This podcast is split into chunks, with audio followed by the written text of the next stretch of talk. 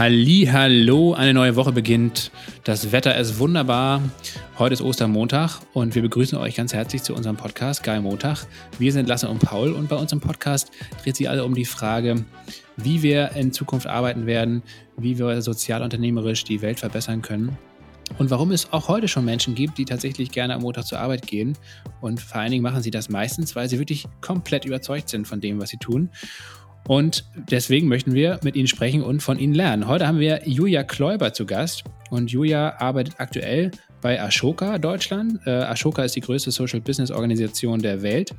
Aber sie hat noch eine ganze Reihe von ganz, ganz vielen spannenden Projekten in ihrer Vita. Und es geht da überall um die Verbindung zwischen Technologie und mhm. Gesellschaft auf der anderen Seite. Ja, weil äh, Julia ist eigentlich sowas wie so eine digitale Sozialaktivistin, die äh, mit ihrer Arbeit bei Ashoka, aber auch vor und neben ihrer Arbeit ähm, in verschiedenen Initiativen äh, arbeitet, sie mitgründet und äh, sich einbringt rund um das Themenfeld beziehungsweise die Schnittstelle äh, Gesellschaft und Digitales. Also digitale Zivilgesellschaft ist eigentlich ihr Thema. Da hat Julia einen feministischen Think Tank mitbegründet, der sich quasi auch für ähm, ja, Gleichstellungsthemen, äh, für Frauenrechte in der digitalen Welt einbringt oder auch äh, die Initiative Code for Germany, die sie mitgestartet hat, wo es darum geht, die Nutzung von Daten eigentlich auch für Kommunen, für kleine Städte ähm, zu öffnen. Genau, das Thema Open Source, also öffentliche Daten und öffentliche Datenverwendung ist ein ganz, ganz großes Thema. Wir haben ja ähm, einige sehr bekannte Beispiele weltweit, zum Beispiel Wikipedia ist komplett Open Source, äh, Freifunk, ähm, das ist letztendlich der Zugang zu freien WLAN-Netzen, was es auch hier in Deutschland gibt. Äh, die Mozilla Foundation mit dem Browser Firefox und dem Thunderbird ähm, E-Mail-Programm, das sind alles so sehr bekannte Beispiele. Im Kleinen gibt es unzählige weitere, äh, wo es eigentlich darum geht, äh, Daten und auch Softwarecodes ähm, öffentlich zur Verfügung zu stellen. Teilweise anonymisiert natürlich oder immer anonymisiert. Es geht nicht darum, Personendaten irgendwie zu teilen öffentlich. Äh, aber eben anonymisierte Daten, wie zum Beispiel über Verkehrsströme, über bestimmte Krankheitsverläufe etc. Und das ist natürlich mhm. gerade in Zeiten von Corona eigentlich sehr, sehr relevant, ähm, weil es natürlich auch immer eine Diskussion aufwirft, welche Daten werden für was und für welchen Zweck verwendet, ähm, wer darf darauf zugreifen, unter welchen Konditionen passiert das und was ist dann überhaupt der Nutzen für die Gesellschaft als solches insgesamt. Das haben wir auch teilweise ja mit Julia diskutiert und werden wir auch noch nach der Diskussion mit Julia im Outro heftigst diskutieren, durchdiskutieren. Ähm, letzte Info von mir noch im Intro. Ich muss mich als, ich fühle mich wie so ein Stalker jetzt im Gespräch mit Julia, weil ich seit äh, zwei Jahren schon in unserem Büro ein großes Bild von Julias Kopf hängen habe, weil wir ja alle Magazine und Titel vom Enorm Magazin in unserem Büro äh, haben. Und Julia äh, ist quasi auf einem Cover mit ihrem Kopf ganz groß drauf. Da hast du mich aber erst darauf hingewiesen. Ähm, in dem Sinne, äh, genau, musste ich lange äh, in, in, Unwissenheit damit leben, dass äh, so eine coole sozialaktivistische Digitalexpertin äh, da bei uns im Büro hängt. Aber auch toller Artikel damals im Enorm-Magazin. Ich glaube, ja. 2016, 17 muss das gewesen sein. Ähm, auch nochmal sehr lesenswert. Wenn ihr euch weitere Informationen zu Geil Montag ziehen möchtet, könnt ihr das gerne auf unserer Homepage tun, geilmontag.de. Da könnt ihr uns auch gerne dann Fragen stellen, entweder per Mail, fanpost.geilmontag.de oder per Instagram, auch jeweils unter Geilmontag. Ähm, ihr könnt uns gerne auch ein bisschen Geld spenden, entweder einmalig oder auch wiederkehrend, denn auch Geil Montag ist Open Source. Wir stellen euch den ganzen Content hier komplett for free zur Verfügung. Auch in Zukunft werden wir das natürlich tun, aber wir sind umgekehrt darauf angewiesen, dass sich das Ganze finanziert und dass wir die Kosten decken können. Dementsprechend freuen wir uns umso mehr, wenn es Leute gibt und es gibt immer mehr, die bereit sind, auch kleinere Beträge zu bezahlen. Vielen, vielen Dank dafür und jetzt viel Spaß beim Zuhören mit Julia Kläuber und der Frage, wie können wir öffentliche Daten richtig geil gemeinwohlorientiert nutzen.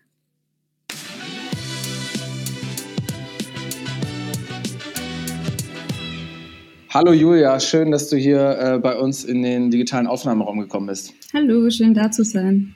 Wir haben gerade schon gesagt im Vorgespräch, dass äh, sowohl du als auch Lasse atmosphärische Hintergeräuschkulissen äh, habt. Äh, das trägt jetzt einfach äh, zum, zur Gesprächsunterhaltung dazu bei, oder? Genau, bei mir ist eine Baustelle unten drunter im Corona. Ähm, Und bei Lasse? Bei mir macht mal wieder der Nachbar Musik. Äh, alle, die bei uns regelmäßig den Podcast hören, die kennen das schon aus den letzten zwei, drei Folgen. ja, guck mal, hier wird gebaut, hier wird Musik gemacht, das Land ist trotzdem noch super aktiv. Julia, ähm, hast du dir schon die Corona-App vom RKI runtergeladen? Nee, tatsächlich nicht. Ich habe so ein bisschen was gelesen und mitverfolgt, ähm, aber ich habe sie mir noch nicht runtergeladen. Nee. Ihr? Äh, nee, ich hatte es auch ehrlich gesagt nicht vor, muss ich sagen. Ich bin da sehr skeptisch, was das anbelangt und bin eigentlich sowieso recht so ein bisschen kritisch eingestellt äh, der ganzen Thematik gegenüber. Ähm, auch die Rolle des Robert-Koch-Instituts, aber das ist vielleicht ein anderes Thema. Aber das ist natürlich super cool mit dir jetzt, ähm, mit deinem ganzen Background und dem Wissen vielleicht über solche Apps zu sprechen und was vielleicht auch letztendlich überhaupt ähm, der Sinn davon ist und wie man so, äh, solche Apps auch aufsetzen muss, damit sie zumindest einigermaßen datenschutzkonform sind und nicht so wie in China äh, den komplett gläsernen Bürger schaffen. Mhm. Ähm, du hast ja diesbezüglich auch vor ein paar Tagen einen offenen Brief aufgesetzt an die Bundesregierung. Wo geht, worum geht es ganz konkret in diesem Brief? Es geht darum, dass die digitale Zivilgesellschaft mehr Unterstützung braucht. Und zwar, ähm, wir kennen das ja, viele von uns arbeiten vielleicht auch mit Open Source Software oder nutzen die äh, Wikipedia, nutzen manchmal Freifunknetzwerke und das sind alles ehrenamtliche Initiativen, die ähm, ja mit teilweise sehr geringen Budgets arbeiten und wenig Unterstützung erfahren von ähm, ja, staatlichen Fördertöpfen, ähm, aber auch ähm, ja, von sonstigen Förderern. Und da geht es eben drum, aufzuzeigen, wie wichtig so eine digitale Infrastruktur für uns ist. Gerade jetzt, wo alle im Homeoffice sitzen und ähm, ja sich Tools für Videocalls runterladen. Vielleicht kann sich auch nicht jeder eine Subscription leisten. Also wie kann man gewährleisten, dass es stabile offene, nicht überwachende, freie Infrastruktur für alle gibt, ähm, nicht nur ähm, draußen in unserem Leben, wo es Straßen und sämtliche Infrastruktur ähm, uns zur Verfügung stell, steht, sondern auch im digitalen Raum. Ähm, jetzt hast du gerade schon so ein, zwei Initiativen genannt. Kannst du noch mal sagen, was denn die digitale Zivilgesellschaft überhaupt ist und warum sie systemkritisch ist? Genau, also die digitale Zivilgesellschaft haben wir jetzt einfach mal ganz grob gefasst. Das sind zum einen die, die Tools erstellen, wie ich ja bereits erwähnt habe, die wirklich an Technologien ent, ent, entwickeln und entwerfen. Ähm, dazu zählt dann wahrscheinlich auch der Chaos Computer Club und die ganzen Mitglieder, ähm, aber auch kleinere Startups können da dazu zählen, wenn sie sich ähm, ja ehrenamtlich gemeinnützig engagieren. Und dann gibt's natürlich noch so eine Ebene, die Policy-Ebene nenne ich die immer, wo es darum geht, ähm, ja zu beraten, Entwürfe zu erstellen, was Gesetzgebung angeht, auch davor zu warnen, welche ähm, Privatsphäre-Implikationen bestimmte Anwendungen mit sich bringen. Und ähm, da hat man ja jetzt auch viel in den Medien gehört zu diesen Tracking-Apps. Und genau, also so würde ich mal die zwei Gruppen unterteilen, so grob. Ähm, natürlich auch viele Organisationen, die Projekte durchführen, in denen sie ähm, daran arbeiten, mehr Diversität in den Technologieentwicklungssektor reinzubringen und so weiter. Also es ist eher grob gefasst ähm, der Bereich nicht, nicht ganz klar abgesteckt, wird man vielleicht in den nächsten Jahren noch machen. Mhm. In welchem Zustand ist denn deiner Meinung nach die digitale Infrastruktur generell, also Netze zum Beispiel, Server etc. und ähm, vielleicht auch die Abhängigkeit vom Ausland hier in Deutschland? Boah, super einfache Frage, die man in wenigen Minuten beantworten kann in so einem Podcast. Ähm, naja, ich denke, wenn man sich anguckt, so welche Services nutzen wir, ähm, welche Cloud-Services nutzen wir vor allem auch, wie stark sind da Player wie Amazon und Google vertreten, ähm, welche Player gibt's in Europa, wo einem dann nicht mehr so viele einfallen. Ähm, wenn man das Ganze jetzt nicht nur auf den Privathaushalt denkt, sondern auch, was nutzen vielleicht, ähm, ja, was nutzt unsere Regierung für Software, um zu kommunizieren? Da ist dann natürlich schon die Frage, inwieweit macht man sich auch mit kritischer Infrastruktur abhängig vom Ausland, sprich von großen Playern wie Amazon und inwieweit muss man vielleicht auch unabhängig sein mit seiner Infrastruktur und halt auch darauf achten, dass die Stichwort, Schlagwort Open Source, dass die ähm, ja ein, Einsicht, äh, dass man da Einsicht bekommen kann, in wohin Daten übermittelt werden und wie es um, um die Privatsphäre, um den Schutz der Privatsphäre und Datenschutz bestellt ist. Aber gibt es letztendlich schon Beispiele oder Ansätze, wo in diese Richtung gedacht wird oder auch vielleicht sogar schon gehandelt wird? Weil, wie du ja schon richtig gesagt hast und wie das ja auch in der Öffentlichkeit ähm, ja, recht deutlich wird immer, dass, äh, dass die Abhängigkeit eigentlich von amerikanischen Unternehmen, teilweise auch von chinesischen Unternehmen, wenn es jetzt um die 5G-Technik zum Beispiel geht und Huawei, ähm, dann ist es, ist es ja eigentlich klar, dass, dass wir äh, in allen wichtigen Technologiezweigen eigentlich hinterherhinken in Europa, nicht nur in Deutschland, sondern auch in Europa und uns abhängig gemacht haben und das natürlich auch nicht von heute auf morgen ähm, zu verändern ist und Open Source da eigentlich, zumindest in meiner Wahrnehmung, äh, doch eher ein Nischendasein fristet aktuell noch. Gibt es positive ja, Beispiele? Weiß, ich weiß nicht, bei also Open Source Nischen da sein, ja, wenn man vielleicht an so Consumer-Anwendungen denkt, aber wenn man dann auf so ein Infrastrukturlevel geht und sich Protokolle und so weiter anguckt, da ist schon auch viel ähm, Open Source, was man halt so unter der Haube nicht mitbekommt als Nutzer. Ähm, Linux als Betriebssystem ähm, oder auch der Linux-Kernel, der ja von vielen ähm, in vielen Systemen verbaut ist und genutzt wird. Also ich denke, da gibt's halt nochmal so eine Ebene unter irgendwie GIMP und ähm, den Open Source Alternativen, die man dann halt auf, auf Nutzerseite kennt. Und wenn es darum geht, Initiativen ähm, sich da ein bisschen unabhängiger zu machen, naja, es gibt zum Beispiel diese Gaia X Cloud Initiative von Altmaier aus dem Wirtschaftsministerium, wo man eine europäische Cloud entwickeln will. Es gibt die Sprung Innovationsagentur vom ähm, BMBF und BMWI auch, wo man Innovationen gezielt fördern will in Deutschland ähm, rund um Infrastruktur, aber auch andere ähm, wichtige Technologien. Dann gibt's halt so kleinere Sachen wie den Prototype Fund, wo wir äh, einzelne Open Source Entwickler und Entwicklerinnen fördern. Ähm, dann noch nicht nur Open Source Technologie zu entwickeln, sondern auch zu überlegen, so für welche Zielgruppen wird es denn entwickelt. Also auch mal ähm, abseits des Mainstreams ähm, sich in ähm, ja, Nutzcases reinzudenken und dann noch eine viel, viel breiteres Spektrum an Dingen zu entwickeln. Mhm. Ähm, Im Bereich Open Source und äh, Zivilgesellschaft ist es, glaube ich, auch nochmal wichtig zu verstehen und vielleicht auch ein Thema von dir, dass ähm, eben zivilgesellschaftliches Engagement nicht nur bedeutet, ähm, dass ich quasi in der Offline-Welt äh, mich ähm, äh, freiwillig engagiere, ähm, dass ich mich ehrenamtlich engagieren kann ähm, und äh, Initiativen gründe, sondern eben auch, wenn man zum Beispiel Open Source Code bereitstellt. Ja? Magst du vielleicht nochmal ganz kurz erklären, äh, was Open Source eigentlich ist und heißt? Naja, genau. Also vielleicht nochmal vorweg, es geht auch nicht nur um Ehrenamt, sondern man kann natürlich auch Geld verdienen mit Open Source äh, Code. Mhm. Fair enough. Also es geht einfach darum, relativ simpel, dass man ähm, in den Programmiercode Einblick nehmen kann. Und zwar der Code, so Programmiercode steht immer unter bestimmten Lizenzen und die Lizenzen können entweder proprietär sein, das heißt, sie gehören einem gewissen Unternehmen und nur die können dann wirklich die Software ähm, nutzen und sich auch den Code ansehen und weiterentwickeln. Und dann gibt's ähm, freie Lizenzen, ähm, da gibt's ganz unterschiedliche Lizenzmodelle, aber so im groben Open Source freie Software-Lizenzen, wo dann einfach jeder ähm, den Code einsehen kann und ähm, den weiterverwenden kann, ähm, kommerziell oder nicht kommerziell kommerziell daran mitentwickeln kann. Also es gibt ja auch diese großen ähm, Entwickler-Communities, die alle gemeinsam an dem Code schreiben oder wo es dann auch unterschiedliche Forks gibt, also Abzweigungen, wo jemand einen, mhm. einen Co Code nimmt und den weiterentwickelt für einen ganz bestimmten Use Case. Also darum geht's bei Open Source, dass es eben ähm, frei verfügbar und auch einsehbar ist. Und dadurch, dass es einsehbar ist, kann man natürlich auch sehen, hm, wo gibt's vielleicht bestimmte Bugs, ähm, wo werden Daten an Dritte weitergegeben, die so nicht an Dritte weitergegeben werden sollten und so weiter. Also es gibt auch immer dieses, man sagt auch, dass Open Source ähm, Software ähm, ja tendenziell sicherer sein kann, weil da mehrere Augen drauf blicken können und dann auch mehrere ähm, Augen Fehler finden können. Ob das dann wirklich in der Praxis so ist, ähm, muss man sich im Einzelfall angucken, aber in der Theorie kann da jeder ähm, Einblick nehmen. Natürlich, wenn man sagt jeder, jede, dann äh, braucht man braucht natürlich schon ein Vorwissen ähm, mhm. und muss den, den, den Code lesen können, beziehungsweise es braucht eine gute Dokumentation, aber theoretisch ist es jedem möglich.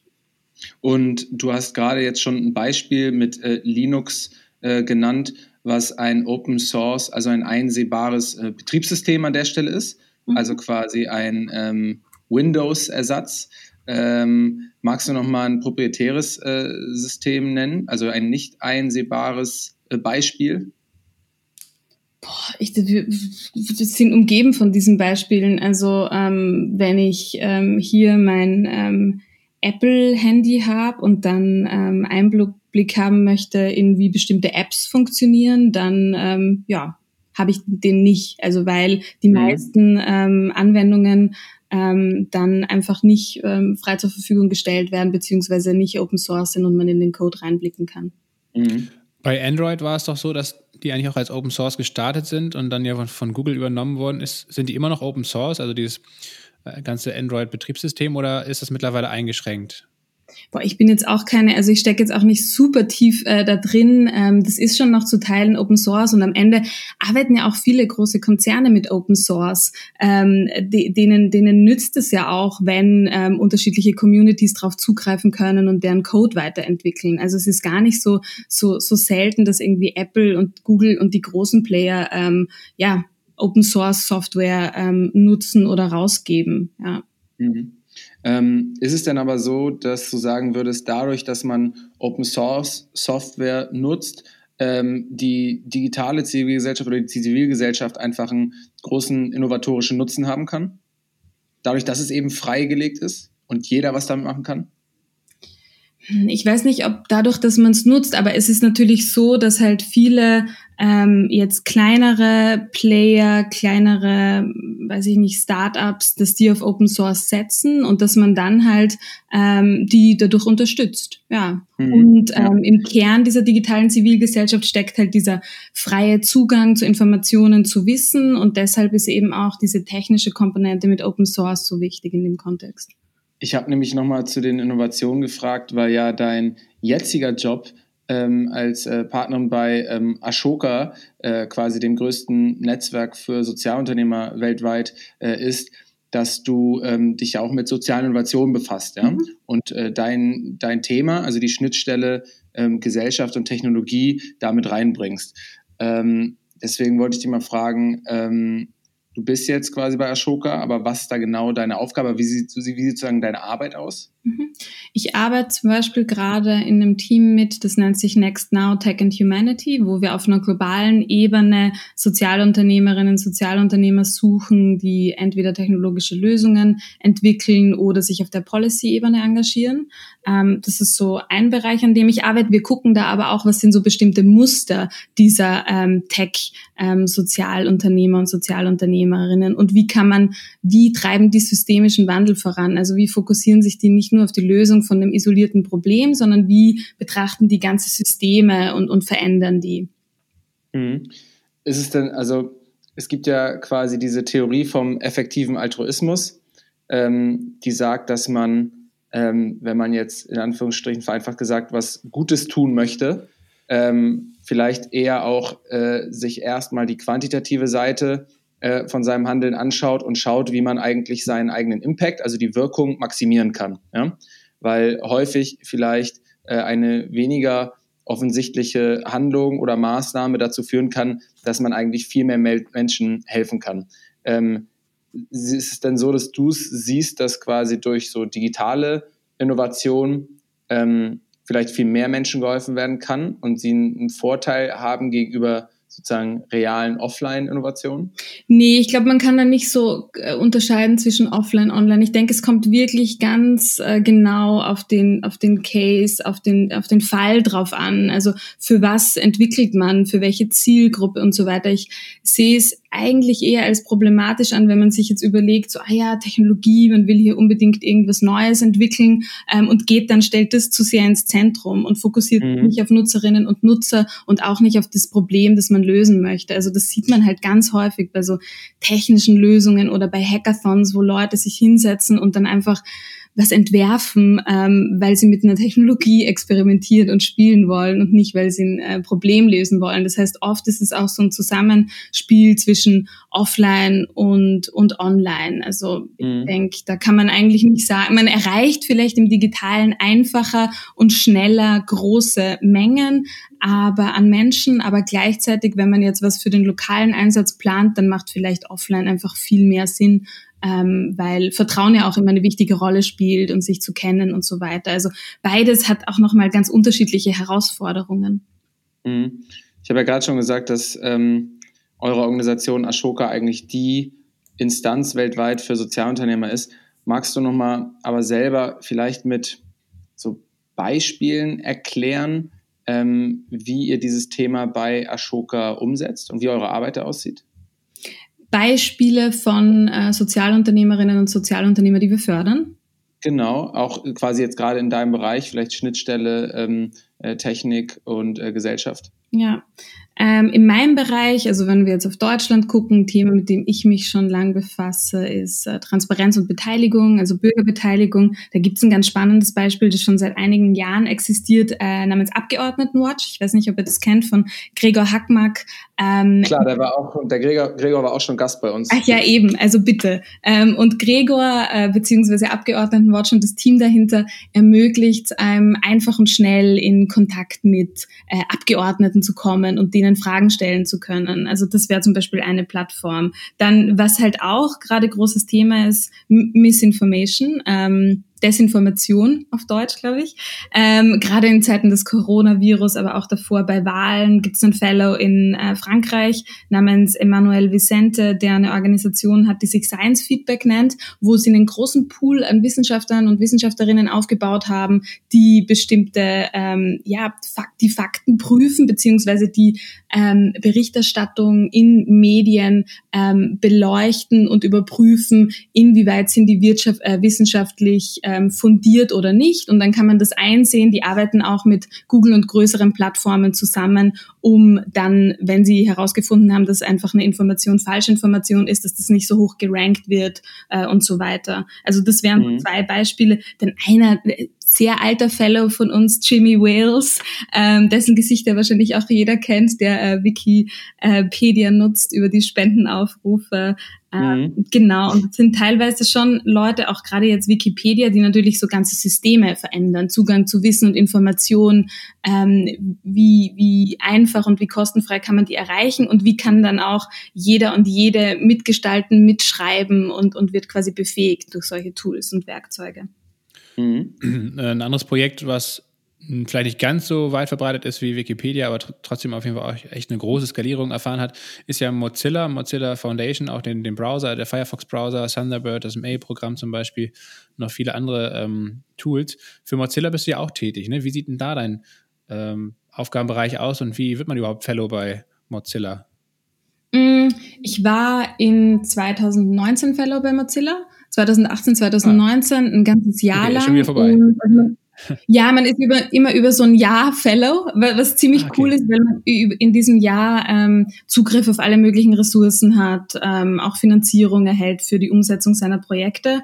Und ich habe da ganz konkret an ähm, Zukünften gearbeitet, also mir angeguckt, wie sieht denn, was sind denn unsere Visionen für die digitale Zukunft oder die digitalen Zukünfte? Wer ähm, arbeitet da dran? Was gibt's da in dem Feld? Weil gerade bei so gemeinnützigen Organisationen ist mir aufgefallen, dass die sehr reaktiv arbeiten. Das ist natürlich ressourcenbedingt. Man hat jetzt keine Budgets, die einen irgendwie 10, 20 Jahre in die Zukunft planen lassen. Aber es ist sehr wichtig, ähm, ja, Visionen zu skizzieren für sich, für seine ähm, Folgerschaft, für Communities und nicht immer nur auf Narrative und Visionen von großen ähm, Unternehmen oder von, von äh, der Politik zu reagieren.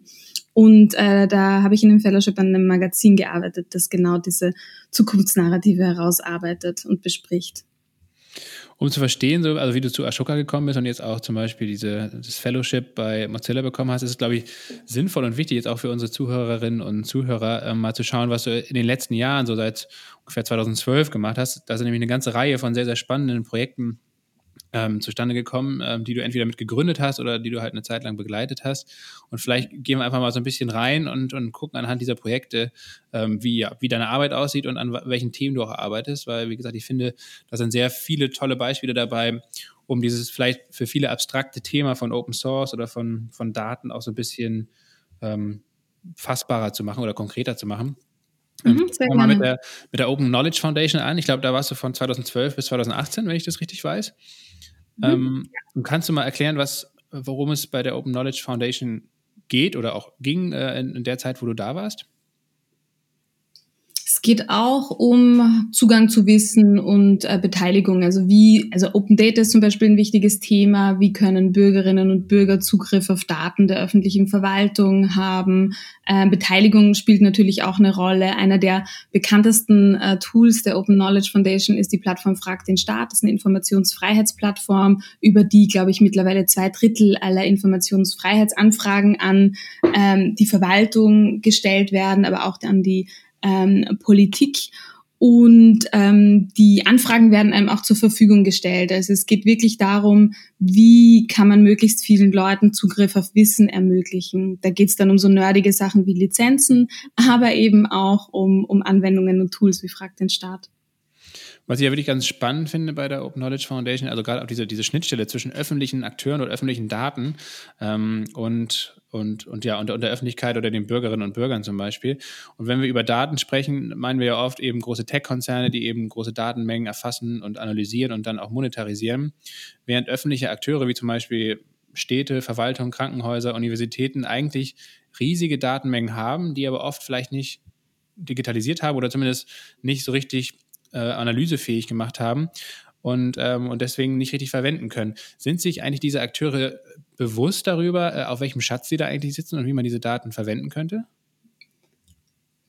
Ich kann man, glaube ich, so pauschalisierend auch nicht sagen. Ich glaube, einige ja, andere vielleicht nicht. Also man sieht ja häufig selbst einfach nur die Nutzcases, die einem als Organisation ähm, naheliegen und weiß halt auch nicht, was andere damit ähm, tun würden. Deswegen, ich denke, da steckt schon noch viel Potenzial darin, anderen Zugang auf diese Daten zu geben. Es klingt auch immer wie so ein abstraktes Thema. Vielleicht erzähle ich mal von dem Beispiel. In 2012 haben wir versucht, die äh, Nahverkehrsdaten von Berlin zu öffnen. Und zwar, wenn ich Nahverkehrsdaten sage, dann meine ich die ähm, U-Bahn-Fahrpläne, die ähm, ja früher in Papier in den U-Bahn-Stationen aushingen. Mittlerweile hatten, haben wir da alle Zugriff über sämtliche Anwendungen auf unseren Telefonen und können uns gar nicht mehr vorstellen, wie es ohne die äh, Daten aussehe. Und damals in 2012 da konnte man sich das nicht so wirklich vorstellen von Seiten der Verkehrsbetriebe, diese Daten jetzt wirklich rauszugeben ähm, und äh, zur Verfügung zu stellen, damit die andere einbauen können in ihre Applikationen. Obwohl so der Ker das Kerngeschäft ist es ja, Menschen von A nach B zu transportieren als Verkehrsbetrieb und nicht zwangsläufig ähm, Innovationen und, und Anwendungen, äh, Softwareanwendungen voranzutreiben. Ähm, und äh, die Berliner Verkehrsbetriebe, die waren auch die ersten, die das damals zur Verfügung gestellt haben und ganz viele Entwickler und Entwicklerinnen haben das dann genutzt und große Konzerne, ähm, Google, Microsoft, you name it, alle, die ähm, mit Daten, äh, mit, mit Maps arbeiten, binden die Daten ein. Also das nur als Beispiel und da gibt es noch viel mehr Beispiele, Luftverschmutzungsdaten und so weiter, Dinge, auf die wir eigentlich Zugriff haben sollten, um informierte Entscheidungen treffen zu können, dann am Ende auch. Ja, genau. Es gibt auch, ähm, es gab, glaube ich, in dem Enorm-Interview, was du vor zwei oder drei Jahren, glaube ich, mal geführt hast, im Magazin Enorm, gab es ein paar schöne Beispiele. Also zum Beispiel, was passieren würde, wenn eben die Polizei die Unfallstatistiken veröffentlichen würde äh, und Radfahrer äh, oder andere Verkehrsteilnehmer eben dann besonders gefährliche Kreuzungen oder so identifizieren können oder wenn Krankenhäuser eben anonymisierte Patientenakten äh, äh, veröffentlichen würden und das eben für Forschungszwecke zur Verfügung stellen würden, dann hätte man wahrscheinlich auch gerade mit Technologien wie Machine Learning ähm, ja, viel schneller viele Krankheiten vielleicht sogar im Griff oder entsprechende Gegenmittel parat. All das sind ja so Beispiele, ähm, wo öffentliche Daten eigentlich ähm, ja, Open Source zur Verfügung gestellt werden könnten. Und du hast ja ganz schön beschrieben, dass eben die Skepsis oft noch überwiegt. Aber wie gelingt es euch dann, ähm, die Akteure zu überzeugen? Was, was mhm. waren so eure Rezepte dabei bisher? Naja, ich meine, der größte Hebel sind natürlich Gesetze, also Open Data Gesetz, also wenn man dann wirklich ähm, dazu verpflichtet wird, als Institution diese Daten rauszugeben. Das heißt, es ist immer dieses, auch dieser Zweiklang, von dem ich vorhin gesprochen habe, dass man auf der trockenen, sehr trocken klingenden Policy-Ebene natürlich auch immer arbeiten muss und gucken muss, welche gesetzlichen Grundlagen gibt's, weil das auch viel zu ressourcenaufwendig wäre, durchs Land zu tingeln und jetzt jede Institution, jeden Verkehrs äh, Betrieb da äh, einzeln zu bearbeiten, diese Daten rauszugeben. Am Anfang war es das natürlich häufig, weil man so ähm, sogenannte Best Practices gebraucht hat, um zu zeigen, ähm, wie kann das aussehen, was gibt es da für Nutzen. Aber am Ende kommt man, glaube ich, wirklich nur mit gesetzlichen Grundlagen weiter und ähm, ja, die, die dann einfach befolgt werden müssen, weil die Herausgabe der Daten ist ja nur der erste Schritt. Also die müssen dann ja auch so aufbereitet sein, dass man was damit anfangen kann. Ich habe jetzt bei dem Wir versus Virus Hackathon mitbekommen, dass die Entwickler und Entwicklerinnen hatten zwar Zugriff auf bestimmte ähm, Datensätze, aber die waren so schlecht ähm, aufbereitet, dass die halt wirklich dann nochmal viel Zeit in Säuberung reinstecken mussten, um die Daten überhaupt verwenden zu können. Und häufig macht es dann natürlich auch Sinn, sich mit den Institutionen, die ähm, Informationen und Daten zur Verfügung stellen, sich kurz zu schließen, weil die ja nochmal viel tieferen Einblick haben und viel ein viel fundierteres Wissen, also sich auszutauschen. Das hat so viele Ebenen und genau, die reine Verfüg zur Verfügungstellung ist wirklich nur so der erste Schritt. Ähm, okay, das äh, überrascht mich, dass wirklich nur der in Anführungsstrichen gesetzliche Zwang dann bei vielen Akteuren dazu äh, führt, dass die ihre Daten rausgeben. Aber was umgekehrt, äh, was ist dann zum Beispiel so ein Konstrukt wie die DSGVO, die Datenschutzgrundverordnung auf europäischer Ebene? Ist das dann letztendlich äh, eine gesetzliche Initiative, die diesbezüglich zumindest dann vielleicht sogar eher kontraproduktiv ist, also die Erfolge, die es davor vielleicht gab, dann wieder rückgängig macht in Teilen?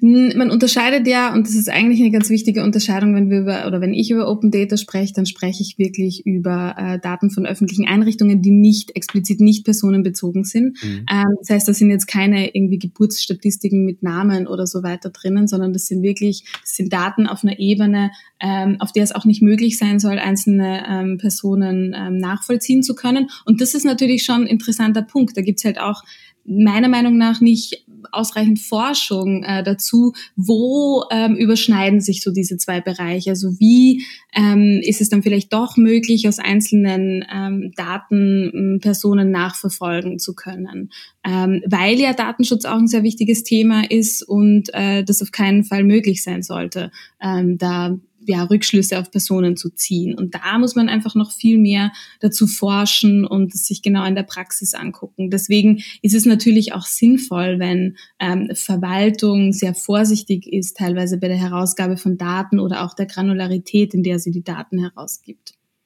Aber ich glaube, dass es vielleicht gar nicht nur mal an der Forschung mangelt, sondern auch an der Kommunikation. Wenn ich jetzt versuche, so den öffentlichen Diskurs über Daten und den Umgang mit Daten nachzuvollziehen, dann fällt mir eigentlich nicht auf, dass diese Differenzierung, die du jetzt gerade gemacht hast, zwischen personenbezogenen Daten, ähm, die man vielleicht schützen muss, und nicht personenbezogenen Daten, die wir für die Zivilgesellschaft nutzen können, äh, gemacht wird.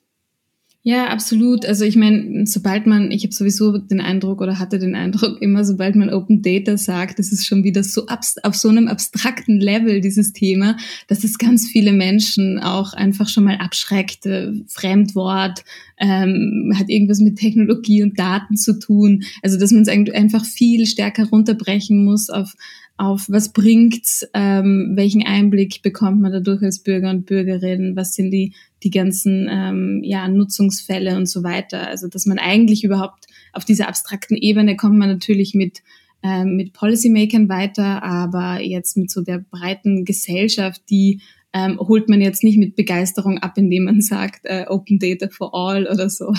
Ja, aber habt ihr dann, also hast du dann quasi mit deiner Initiative und vielleicht auch mit deinem Thema generell noch einfach ein Imageproblem? Nee, ich glaube, bei den Initiativen, an denen ich immer gearbeitet habe, also sei es jetzt Stadtland Code oder Code for Germany, da ging es immer ganz stark drum, das auf Anwendungsfälle runterzubrechen, auf einen lokalen Kontext, sich anzugucken, ähm, was bringt's, wenn man ähm, Wahldaten sehr gut aufbereitet äh, zur Verfügung hat als Bürger, als Bürgerin. Also da ging es wirklich um sehr konkrete ähm, Beispiele und, und, und Anwendungsfälle. Ähm, deswegen, ja, denke ich, denke ich nicht, dass da dann ein Imageproblem vorliegt. Ja, ich, ich frage mich nur gerade, weil du ja ähm, quasi mit deiner, auch mit dem offenen Brief für die Stärkung von der digitalen Zivilgesellschaft eintrittst und jetzt eigentlich auch schon krasse Beispiele genannt hast, wie man Daten nutzen kann.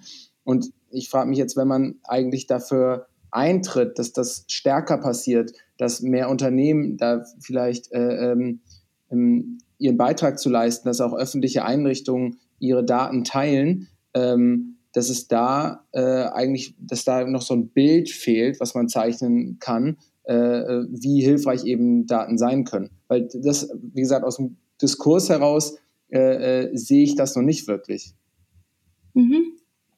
Fair enough. Also wir versuchen die oder haben lang versucht, diese Bilder zu zeichnen. Und ich denke auch, wenn man ähm, sich die Projekte jetzt der Open Knowledge Foundation äh, zum Beispiel anguckt, dann ist es eigentlich schon so, dass man ähm, ja, dass man immer sehr konkrete Anwendungsfälle hat und nur selten auf der Metaebene ist. Der, der offene Brief, der richtet sich jetzt natürlich an Politik. Also man muss auch immer gucken, so wer ist die Zielgruppe für für für was und und welchen Jargon wählt man dann auch in der Sprache. Äh, aber auch da werden jetzt äh, wird das Ganze mit Beispielen unterfüttert, um das greifbarer zu machen, um zu zeigen, so was meinen wir denn, wenn wir ähm, offene digitale Infrastruktur sagen? Was stehen da für Tools dahinter? Was stehen da für Communities dahinter? Und ähm, mir war das eigentlich immer ein, ein, sehr großes Anliegen. Ich bin ja aus meiner Ausbildung heraus, auch ich habe vor gefühlten 100 Jahren mal Design studiert und mich hat Informationsvermittlung immer sehr interessiert. Wie kann man abstrakte Zusammenhänge aufbrechen? Und ja, das war eigentlich, ist eins meiner großen Themen. Deswegen, ähm, ja, falls ihr da noch Ideen habt, wie man das noch besser greifbar machen kann, diese Beispiele immer her damit.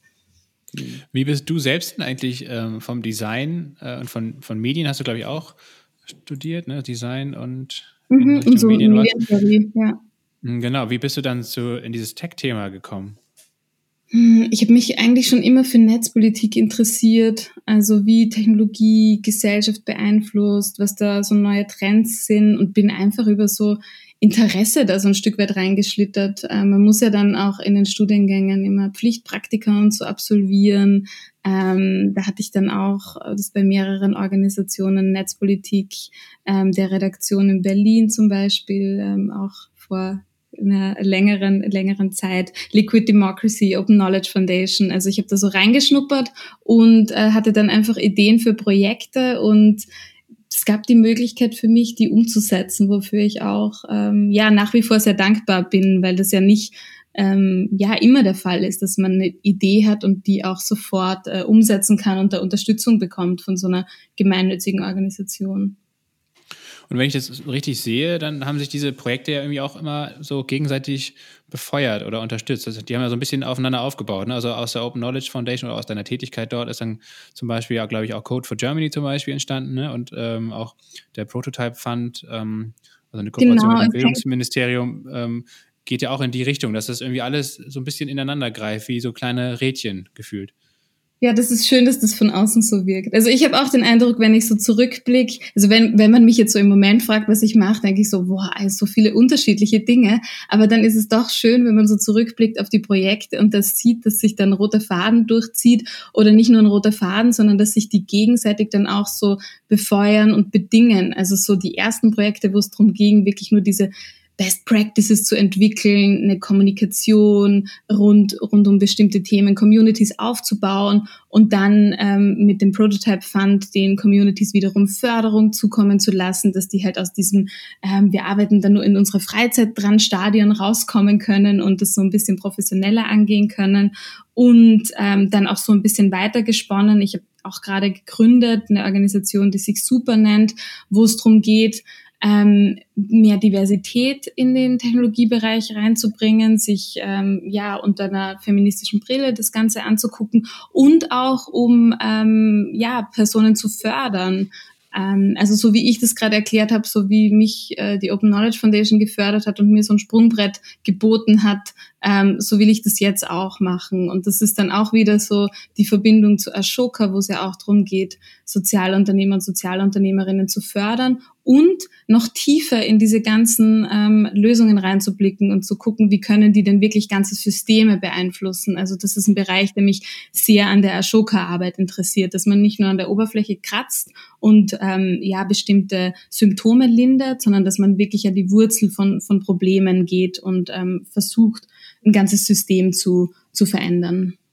Können wir mal ähm, die zwei, drei Programme, Organisationen, die du jetzt gerade genannt hast, ähm, äh, nacheinander so ein bisschen vielleicht erklären und du sagst nochmal, worum es da ging? Ja, gerne. Ähm, ja, also 2014 ähm, hast du das Programm gestartet, Code for Germany, richtig? Ja. Wo ging's, also was war das Thema? Was war der Ansatz?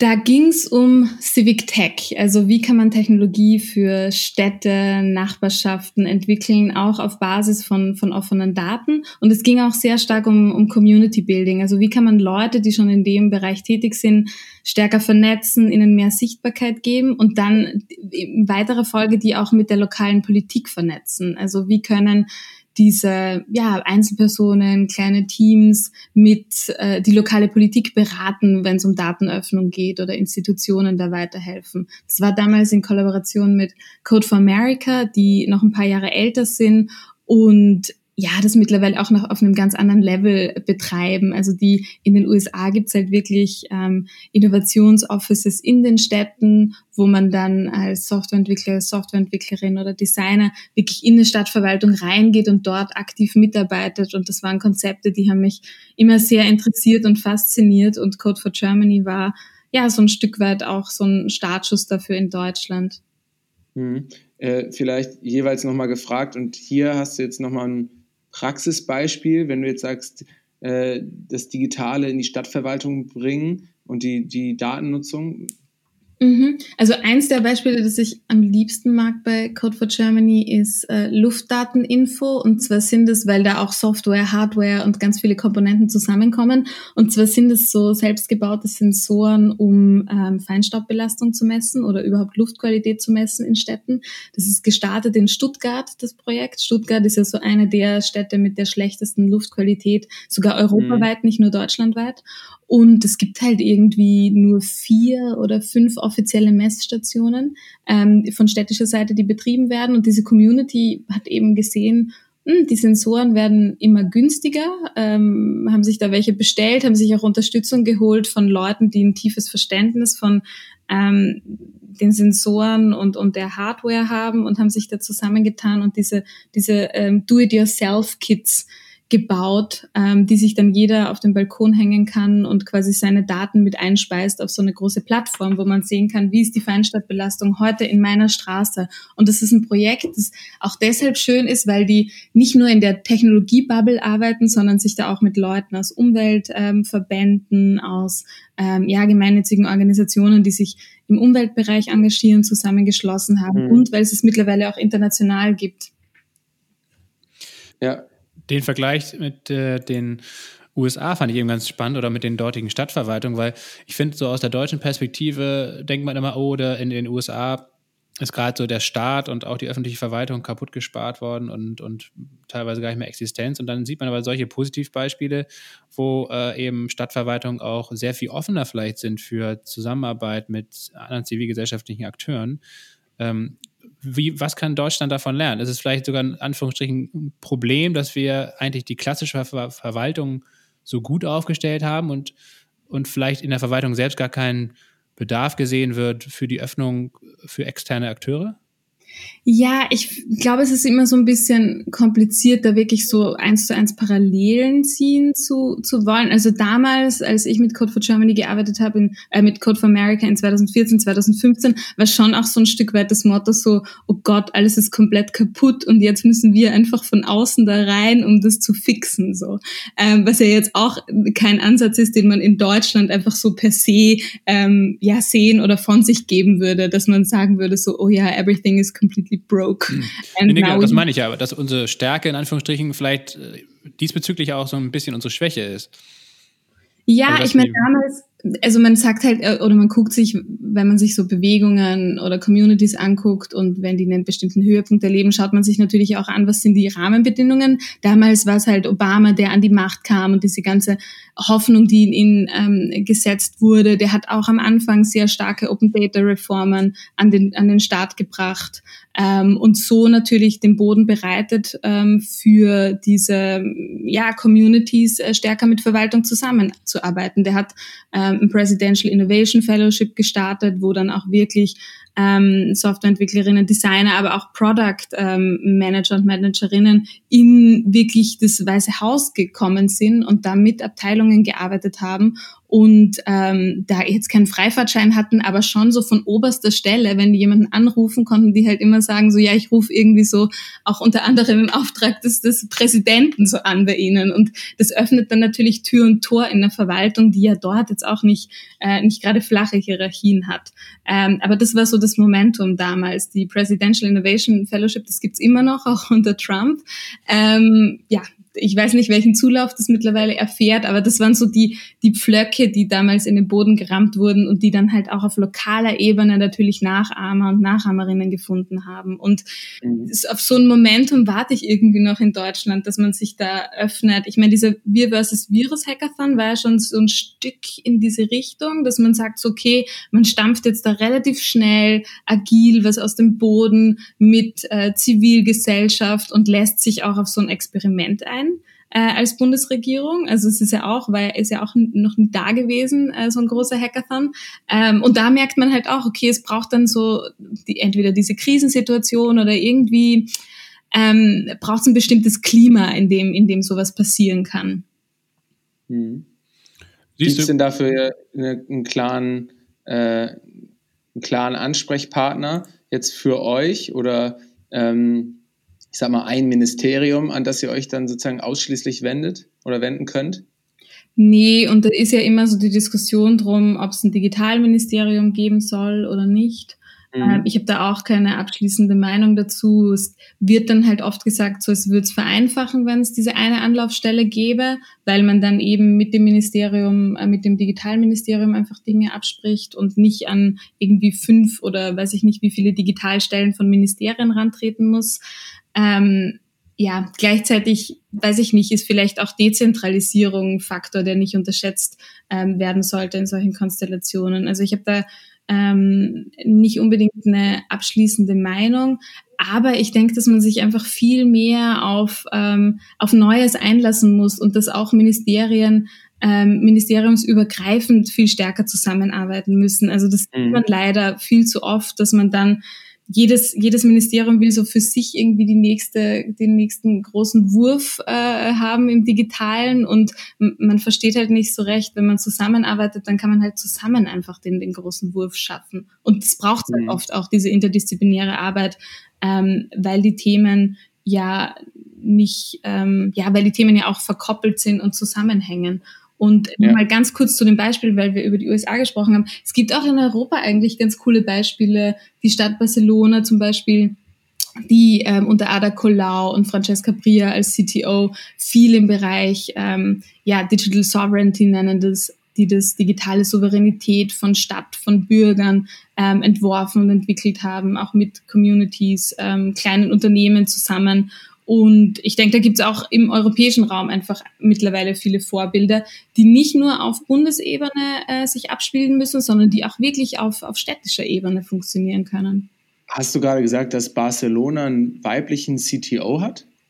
Ähm, hatte. Also Französisch. Oder, oder generell ein CTO finde ich ja schon mal bemerkenswert ja, auf jeden ja, Fall. natürlich. Das ist ja schon eine Nachricht selber. Ja, ja.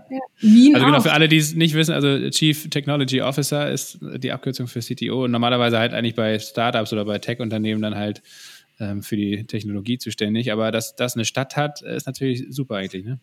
Ja, und Wien hat das auch? Wien hat das auch, ja. Ulrike Hümer, soweit ich mich nicht. Äh, bitte nochmal nachgoogeln. ja. Okay, ja, und ähm, ja. Nee, sowas braucht's halt auch, weil Städte haben natürlich auch ähm, viel an digitaler Infrastruktur, das sie nutzen oder Daten, die sie zur Verfügung stellen ähm, müssen oder wollen. Und je mehr Know-how man da in-house oder innerhalb der Verwaltung hat und, und eigene Abteilungen aufbauen kann dazu, desto besser. Ja, du hast jetzt gerade ähm, auch schon über, darüber gesprochen, dass jedes Ministerium da versucht hat, seinen nächsten digitalen Wurf zu machen. Ähm, nach Code for Germany hast du ja 2016 ähm, den Prototype Fund mitgestartet, ja? Mhm. Und zwar in Kooperation mit dem Bildungsministerium. Ja. Kannst du auch da nochmal sagen, worum es grob ging und vielleicht auch nochmal so ein Fallbeispiel nennen? Ja, genau. Ich meinte ja vorhin schon so, man hat dann diese ähm, Communities, ähm, wie jetzt zum Beispiel bei Code for Germany, und die ar arbeiten ehrenamtlich an bestimmten Tools, die sie als nützlich erachten für ihre Nachbarschaften und so weiter. Und dann sieht man aber relativ bald, dass man mit dieser ehrenamtlichen Arbeit, die stößt natürlich auch an gewisse Grenzen. Also die Leute haben einfach untertags einen Job, haben Familien und äh, diese Projekte, das dauert Jahre, bis die dann teilweise äh, fertig sind für die Nutzung. Und ähm, um da so ein bisschen besser zu unterstützen und zu fördern, um auch mehr Leute zu motivieren, in dem Bereich vielleicht zu gründen, ähm, daraus entstand die Idee, man müsste doch so ein Förderprogramm aufsetzen, das sich ähm, auf diese Zielgruppe, das auf diese Zielgruppe abgestimmt ist. Das heißt, ein Förderprogramm, das möglichst unbürokratisch ist, wo du wirklich nur ein paar Fragen beantwortest, ein Förderprogramm, das dir einfach mal Starthilfe gibt, ohne dass du schon gegründet hast, äh, eine GmbH oder eine UG oder ähm, was auch sonstige Unternehmensformen angeht, sondern du hast eine Idee, ähm, die Idee, die, die dem Gemeinwohl oder der Gesellschaft im weitesten Sinne, du willst die Open Source entwickeln und das genügt eigentlich schon, äh, damit du dich bewerben kannst beim Prototype Fund. Die Gelder mhm. kommen vom Bundesministerium für Bildung ähm, und äh, Wissenschaft und da kann man sich bis zu 48.500 Euro kann man sich bewerben für sechs Monate, um den Prototypen zu entwickeln, also um eine Annahme zu testen oder um ein Modul bei einer bestehenden Software auszubauen. Und wir hatten in der ersten Runde 500 Bewerbungen damals und das hat uns total überrascht, weil es ja doch ziemlich eng gesteckt ist. Also man muss eigentlich selbstständiger Softwareentwickler oder Softwareentwicklerin sein. Und 500 waren dann die meisten, ja sorry, waren die meisten von diesen 500 Bewerbungen waren das sozusagen schon Unternehmen, äh, weil du ja gerade gesagt hast, man, man musste dafür auch kein Unternehmen sein. Ich hätte auch jetzt eigentlich freiberuflicher Entwickler sein können mit einer guten Idee. Genau, man darf sogar kein Unternehmen sein. Also man kann sich eigentlich ah, nur ja. als Einzelperson äh, und als kleines Team bewerben. Also die Idee war wirklich, diese Förderprogramme aufzubrechen, die ja eigentlich sehr bürokratisch sind und ähm, Einzelpersonen immer ausschließen. Also wenn man sich die anguckt, dann sind Einzelpersonen meistens ausgenommen, weil es halt schwierig ist, die, die zu fördern. Ähm, ja, und also auch sehr kleinteilig natürlich dann am Ende auch. Aber da hat sich mhm. das äh, Ministerium dann äh, darauf eingelassen, beziehungsweise äh, fand die Idee gut und hat sich auch nicht davon abschrecken lassen, als wir meinten, so, na ja, dann fördert man vielleicht zehn Projekte und aus, nur aus zweien irgendwie wird was und die werden weiterentwickelt. Auch das ähm, ist halt einfach oder versteht man mittlerweile als, ja, so funktioniert Innovation. Nicht aus jedem Ding wird der große nächste Wurf, ja. aber dann vielleicht aus einzelnen ähm, Anwendungen schon. Ich kann mir auch gerade vorstellen, im Bereich digitales IT-Code, dass ähm, es total viel Sinn macht, ähm, Einzelpersonen zu fördern und die Förderung von Einzelpersonen zu öffnen, mh, weil, ähm, glaube ich, der Hebel, der durch einzelne Code-Talente entstehen kann, nochmal ein anderer ist und ein größerer ist, vielleicht auch mehr Potenzial da in so einer Einzelperson liegen kann, als jetzt zum Beispiel bei landwirtschaftlichen oder äh, einfach nur wirtschaftlichen Initiativen. Genau, ich glaube sowohl als auch. Also kommt auch wieder darauf an, was bearbeitet man. Aber uns hat halt damals gestört, dass halt Einzelpersonen komplett ausgenommen waren. Und ähm, ja. dass man aber gerade auch bei den großen Technologieunternehmen sieht, die ja auch irgendwann mal, also so zumindest der Gründungsmythos bei vielen irgendwie von zwei Dudes, die sich irgendwo in der Garage getroffen haben, äh, gestartet wurden. Ähm, und ähm, ja, dann muss man halt auch die Einzelpersonen entsprechend fördern, wenn man will, dass sich sowas auch in Europa oder in Deutschland äh, entwickelt. Und da ging es uns auch nicht drum, so die die, wie ich jetzt schon provokant irgendwie gesagt habe, die äh, zwei Dudes anzusprechen, sondern da auch noch viel breiter zu überlegen, wer ist denn mhm. nicht so stark repräsentiert in dem Feld und welche Nutzergruppen sind vielleicht auch, werden, werden außen vor mhm. gelassen, weil ja häufig irgendwie für den Mainstream ähm, produziert wird, damit man natürlich möglichst viele ähm, viele Menschen erreicht. Aber ähm, wenn ich jetzt konkret über Projekte zu sprechen komme, und ich habe mir gerade die Seite aufgemacht, weil das ist immer so ein Riesenwust an Projekten, dass man, dass es immer schwierig ist, so jetzt nennen uns zwei Projekte oder so. Ein Projekt, das ja. ich jetzt gerade hier äh, vor mir habe, einfach ziemlich random, ist das Projekt Voice Trim.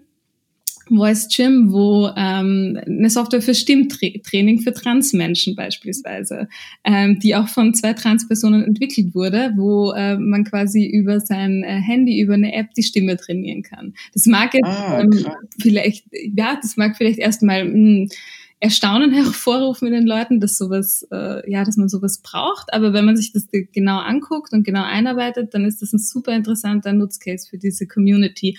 Oder drüber ist das Projekt Uvasi ML und zwar da geht es um Machine Learning und wie kann man das in der Menschenrechtsarbeit einsetzen. Also gerade Menschenrechtsorganisationen haben häufig große Mengen an Dokumenten und ähm, müssen Texte durchsuchen und wie kann man es denen vereinfachen, diese Texte schnell zu verarbeiten. Mhm. Du hast jetzt gerade mit äh, Voice Gym, mhm. glaube ich, auch schon zwei Fliegen mit einer Klappe geschlagen, weil du ein Projekt genannt hast, was auch im Rahmen von ähm, vom Super Lab oder von Super äh, äh in dem Kontext relevant sein kann, mhm. richtig? Genau, ja. Ja. Ähm, magst du dann nochmal die Brücke schlagen und erklären, was du gerade oder was ihr gerade bei Super macht? Bei Super, das hat angefangen eigentlich als Meetup-Serie von ein paar Jahren. Und zwar wollten wir eine Meetup-Serie für ähm, für, für Frauen entwickeln, beziehungsweise Frauensternchen, alle, die sich als Frauen äh, identifizieren, um einfach einen, einen Raum zu haben, in dem man über Technologie, über Journalismus, über Wissenschaft sprechen kann. Und aus dem heraus hat sich äh, Super als Organisation entwickelt, die ähm, sich eigentlich für eine gerechtere Zukunft einsetzt und Technologie damit einflechtet, aber auch Feminismus und Gesellschaft. Ähm, wir gucken immer mit einer Diversitätsbrille auf Projekte und auf Zusammenhänge. Und ja, im Grunde geht es uns einfach um so diese ganzen frühen Ideale des Internets. Also wie bekommen Menschen, möglichst viele Menschen Zugang und profitieren davon, um Dezentralität, um Gestaltungsmöglichkeiten von Menschen. Und das setzen wir in unterschiedlichen Projekten um. Wo liegen denn deiner Erfahrung nach die größten Hürden? Warum sind halt nicht mehr Frauen zum Beispiel als Softwareentwicklerin aktiv oder warum haben bestimmte ähm, gesellschaftliche Gruppen einfach da nicht so äh, die Position, wie es jetzt vielleicht männliche weiße Softwareentwickler irgendwie haben? Ist das irgendwie so eine mhm. historische Entwicklung oder wo liegen da die Gründe? Boah, da gibt es auch ähm, mehrere Gründe. Also das kann man auch nicht so pauschalisieren, aber ich habe im ähm, Bundestag gibt es die Enquete-Kommission, da habe ich zu dem Thema gesprochen und naja, also man sieht zum einen, in den Unternehmen sind halt momentan so diese Technologiebereiche sehr stark männlich dominiert. Ähm, und wenn man da als Frau reinkommt, dann ist es vielleicht erstmal befremdlich oder man muss sich da erst ähm, ähm, ja, man, man findet bestimmte Dinge, die einem nicht auffallen, wenn man da drin arbeitet als Mann, vielleicht dann doch ähm, ja befremdlich und, und, und passen nicht zu, zu einem oder zur eigenen Arbeitsweise. Ähm, das kann ein Faktor sein. Dann gibt es auch den Faktor, es studieren ja relativ, oder wenn man sich die Zahlen anguckt, sind die Zahlen von Frauen, die jetzt so ähm, hardcore-technische Fächer studieren, immer noch sehr gering. Das kann zum einen daran hängen, dass es halt wenig Vorbilder gibt. Ähm, zum anderen hängt es auch daran, was Studien in den USA zeigen, dass ähm, diese Studiengänge auch immer sehr technisch kommuniziert werden, also dass man da wenig drüber spricht, so warum ist dieser eine Bereich relevant, also gesellschaftlich oder für die Menschheit ähm, im Größeren. Ähm, man sieht dann auch zum Beispiel in Deutschland, dass Frauen, wenn so Bindestrich-Informatik nennt man das, zum Beispiel Bioinformatik oder wenn da nochmal so ein Fach, so ein, so ein zweites Fach äh, drangehängt wird oder das interdisziplinär ist, dann hat man da auch viel höhere Frauenquoten als in den reinen ähm, ja, Technikstudiengängen. Also es gibt so, so ein paar Faktoren, die man alle ähm, unter die Lupe nehmen muss und wo, glaube ich, nicht einer ausschlaggebend ist, ähm, sondern das ein Zusammenspiel ist. Ja, aber das wären jetzt so ein paar, die mir spontan einfallen. Ja, das ist nämlich, das ist echt eine Frage, die ich mir immer wieder gestellt habe. Ich habe, glaube ich, auch mal irgendwann einen Artikel gelesen, dass, ähm, der darauf hingewiesen hat, dass äh, zu Beginn eigentlich ähm, ja, Softwareentwickler oder auch letztendlich äh, diejenigen, die dann da die großen Supercomputer in den 50er, 60er Jahren bedient haben, das waren eigentlich primär Frauen. Und äh, das ist dann irgendwann äh, umgekippt, dass, dass die Männer das so ein bisschen an sich gerissen haben und heutzutage findet man kaum noch Frauen in dem Bereich.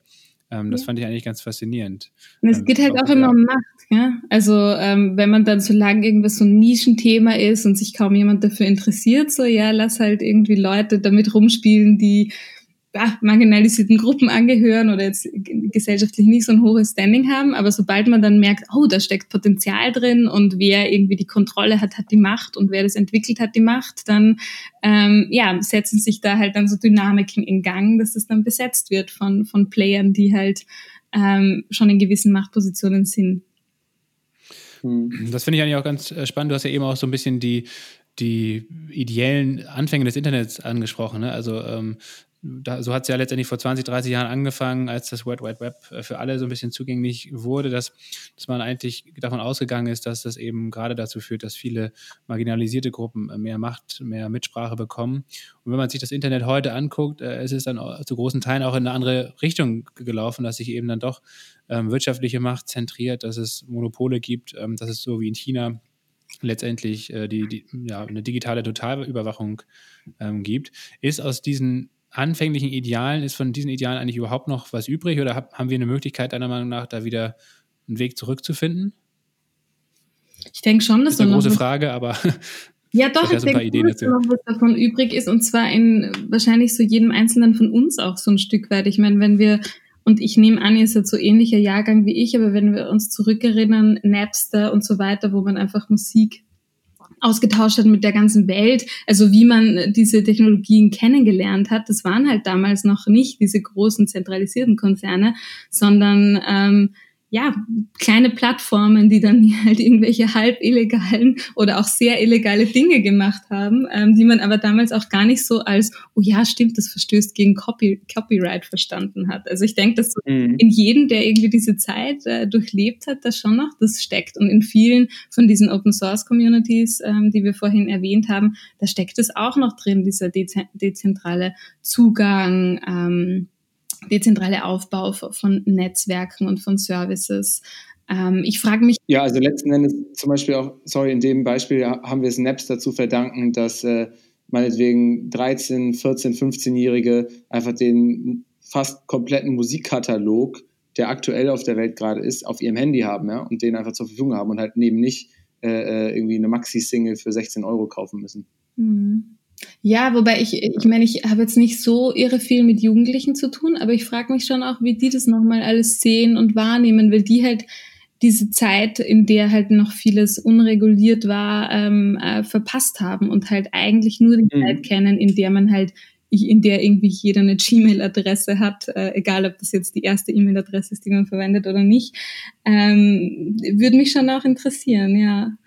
Ähm, und ich denke, dass es halt ähm, an der Zeit ist, da halt Aufklärungsarbeit zu leisten und zu sagen, so, naja, wenn man möchte, dass halt möglichst viele Menschen davon profitieren, jetzt vielleicht auch nicht nur in ähm, Europa und in Nordamerika, sondern auch in anderen Ländern, wo ja Zugang zu irgendwie Technologie und Wissen und Informationen noch, noch mit viel größeren Barrieren versehen ist als bei uns, dann muss man sich halt für bestimmte Grundwerte stark machen. Und Netzneutralität ist zum Beispiel eins so ein Thema. Auch wieder so ein komplizierter Begriff, in dem sie, unter, hinter dem sich aber ein ganz einfaches Konzept äh, verbirgt, nämlich dass alle Daten, alle Bits und Bytes ähm, gleich behandelt werden online und nicht derjenige, der sich irgendwie ähm, der irgendwie mehr Geld auf was draufwerfen kann, äh, dass dessen Daten irgendwie äh, schneller transportiert werden durch die Leitungen. Und das sind so wichtige Grundkonzepte, die es sich schon lohnt zu, zu verstehen, beziehungsweise deren Auswirkungen, wenn die halt einfach nicht mehr greifen. Wie würde das Internet dann aussehen? Hm. Hast du vielleicht ein, zwei Beispiele von ähm, Entwicklungen, die jetzt vielleicht auch gerade durch die aktuelle Corona-Thematik irgendwie sich beschleunigen können? Vielleicht einerseits positiv, aber vielleicht eben auch negativ? Ähm, was Digitalisierung zum Beispiel anbelangt oder digitale Geschäftsmodelle? Ja, ich meine, was ich halt irgendwie, was ich immer so ein bisschen, schon immer so ein bisschen negativ sehe, ist diese ganze Gig-Economy, wo halt Leute ausgebeutet werden, ähm, indem sie irgendwie Dinge zustellen und ganz am Ende der, der, der Verdienstkette stehen, also wo große Plattformen, große Technologiekonzerne einfach nur koordinieren und einfach die Software zur Verfügung stellen und man dann halt diese unqualifizierten Arbeiter und Arbeiterinnen hat, die halt von Tür zu Tür laufen und das sieht man halt jetzt verstärkt. Ich meine, die Leute bestellen sich ähm, Essen nach Hause, fair enough, kann man machen so. Man sitzt ja auch den ganzen Tag zu Hause und hat da vielleicht auch nicht Lust zu kochen. Aber man muss sich halt schon auch in Erinnerung rufen, so, wen schickt man da raus und wer ähm, setzt sich da einer Gefahr aus, sich mit was anzustecken. Also ich denke, das ist was, was gerade, ja, wo wahrscheinlich die Aktienkurse gerade steigen bei den ganzen äh, Gig-Economy-Unternehmen. Und ähm, was ich aber, was ich schön zu beobachten fand, ist so dieser Umstieg auf, man macht jetzt viele Videocalls und man ist trotzdem verbunden, man ähm, ist halt einfach flexibel als ähm, als Mensch in seinem Denken und Handeln und, und schließt sich einfach mit seiner Familie jetzt über so neue Mittel kurz. Also das ähm, ist was, was ich, was ich spannend fand. Ähm, gestern habe ich im Tagesspiegel gelesen, die Berliner Behörden, ähm, das sind nur ganz wenige Leute, äh, können im Homeoffice wirklich arbeiten, weil man quasi so erst kurz nach der analogen Karteikarte angekommen ist. Also ich hoffe, dass äh, die ähm, Situation gerade auch ja da einen Aufschwung bringen wird und man einfach sieht, so okay, man muss vorbereitet sein für solche Situationen, wo man dann einfach auch digital seine Geschäfte weiterführen können muss. Mhm. Aber wahrscheinlich umgekehrt äh, äh wird es ja in Zukunft auch mal passieren, dass äh, sich ein digitaler Virus vielleicht äh, irgendwie bestimmte Server vornimmt und dann das Internet vielleicht in Teilen oder vielleicht sogar weltweit irgendwann mal für ein paar Tage oder Wochen down ist. Das heißt also, man muss wahrscheinlich als Unternehmen oder als Verwaltung beides beherrschen, ne? sowohl das Digitale als auch so ein kleines Backup haben ähm, fürs Analoge oder zumindest für lokale Serverstrukturen, die eben dann weiterhin funktionieren. Genau, oder man muss so, äh, in sichere Infrastruktur ähm, ähm, investieren, damit halt ähm, ja so ein Virus sich nicht so schnell verbreiten kann auf unseren Geräten. Aber klar, ja, ich denke auch, man kann nicht dieses Offline-Online, das, das verschmilzt und ähm, das kann nicht getrennt voneinander betrachtet werden, ganz genau. Wir haben äh, das Gespräch ja aufgemacht mit der Frage, ob du die ähm, App vom Robert-Koch-Institut schon runtergeladen hast. Da hast du gesagt, nee, hast du noch nicht gemacht. Lasse stand dem ein bisschen typisch, äh, äh kritisch, typisch kritisch gegenüber. ähm, was ist denn deine Meinung zu so einer App und zu dem Potenzial von so einer App? Ich habe mir, was war es denn, Markus Lanz, ich habe mich durch Markus Lanz gequält, um äh, Linus Neumann äh, zu der zu so Apps sprechen zu hören. Und ich, ähm, ich empfehle jeden, ähm, sich nochmal die Markus Lanz-Sendung und zwar nicht ganz anzugucken, sondern ans Ende zu scrollen und dann äh, sich nochmal Linus Gedanken zu diesen Anwendungen zuzuhören. Ähm, ich ich finde es ganz spannend, was es jetzt einfach an äh, Datenschutzdiskussionen aufbringt, dass man da auch bereit ist, darüber zu sprechen und das zu diskutieren, wie ähm, weit fortgeschritten die Diskussion auch schon ist, also dass Leute verstehen, uh, das könnte Einfluss auf, mein, äh, auf meine Privatsphäre haben. Also das finde ich gut, dass wir das gerade diskutieren. Und äh, warum ich die noch nicht runtergeladen habe, ich bin eigentlich die ganze Zeit zu Hause und gehe so selten raus, dass es für mich, glaube ich, äh, wenn man jetzt dann mhm. wieder den Use Case anguckt, gar nicht so wirklich lohnen würde. Aber wenn, wenn mir dann noch jemand gute Argumente liefert, wie ich irgendwie so eine Gemeinschaft damit ähm, Gutes tue, indem auch ich mir die App installiere. Ähm, und der, der Chaos Computer Club und andere unabhängige Organisationen sagen, okay, ähm, das ist datenschutzkonform und äh, da findet dann keine Überwachung statt, dann, dann würde ich mir die auch installieren, glaube ich. Aber was, aber wenn du jetzt entscheiden könntest und sagen würdest, ja, diese App sinnvoll oder nicht sinnvoll, kurze, äh, äh, undiplomatische Antwort? Boah, ich will mich da gerade nicht drauf einlassen, glaube ich. Weil ich, ich bin ja auch okay. kein, und das sagt Linus auch in diesem Gespräch, wir sind alle keine Virologen. Also ich habe keine Ahnung, wie sich so eine Pandemie, um was es, auf was es da dann am Ende wirklich drauf ankommt. Also ob so eine App vielleicht irgendwie was bringen könnte oder nicht. Ähm, ja, und der Virologe sagt, er ist kein Datenschutzrechtler. Also irgendwie muss es aber also, entscheiden. Also, ich glaube, ich, es ist. Ja, Julia. Nee, bitte. Ne, also mein, mein, meine Meinung ist dazu, oder, oder mein, was ich so darüber denke, ich glaube schon, dass das natürlich, wenn man jetzt nur aus der virologischen Perspektive das betrachtet, ist das sehr, sehr wirkungsvoll, glaube ich. Das hat China gezeigt, das hat auch Südkorea gezeigt. Ähm, die Frage ist ja, ob uns das, dieser Preis, den wir da zahlen, weil es wird sehr wahrscheinlich dann so weit sein, dass diese App auch dauerhaft äh, irgendwie installiert bleiben muss, auch wenn Corona vielleicht wieder geht oder so. Ich denke mal, auch viele Einschränkungen, die wir jetzt haben, ähm, werden dann vielleicht auch gar nicht so schnell wieder weggehen, wie wir uns das jetzt noch vorstellen.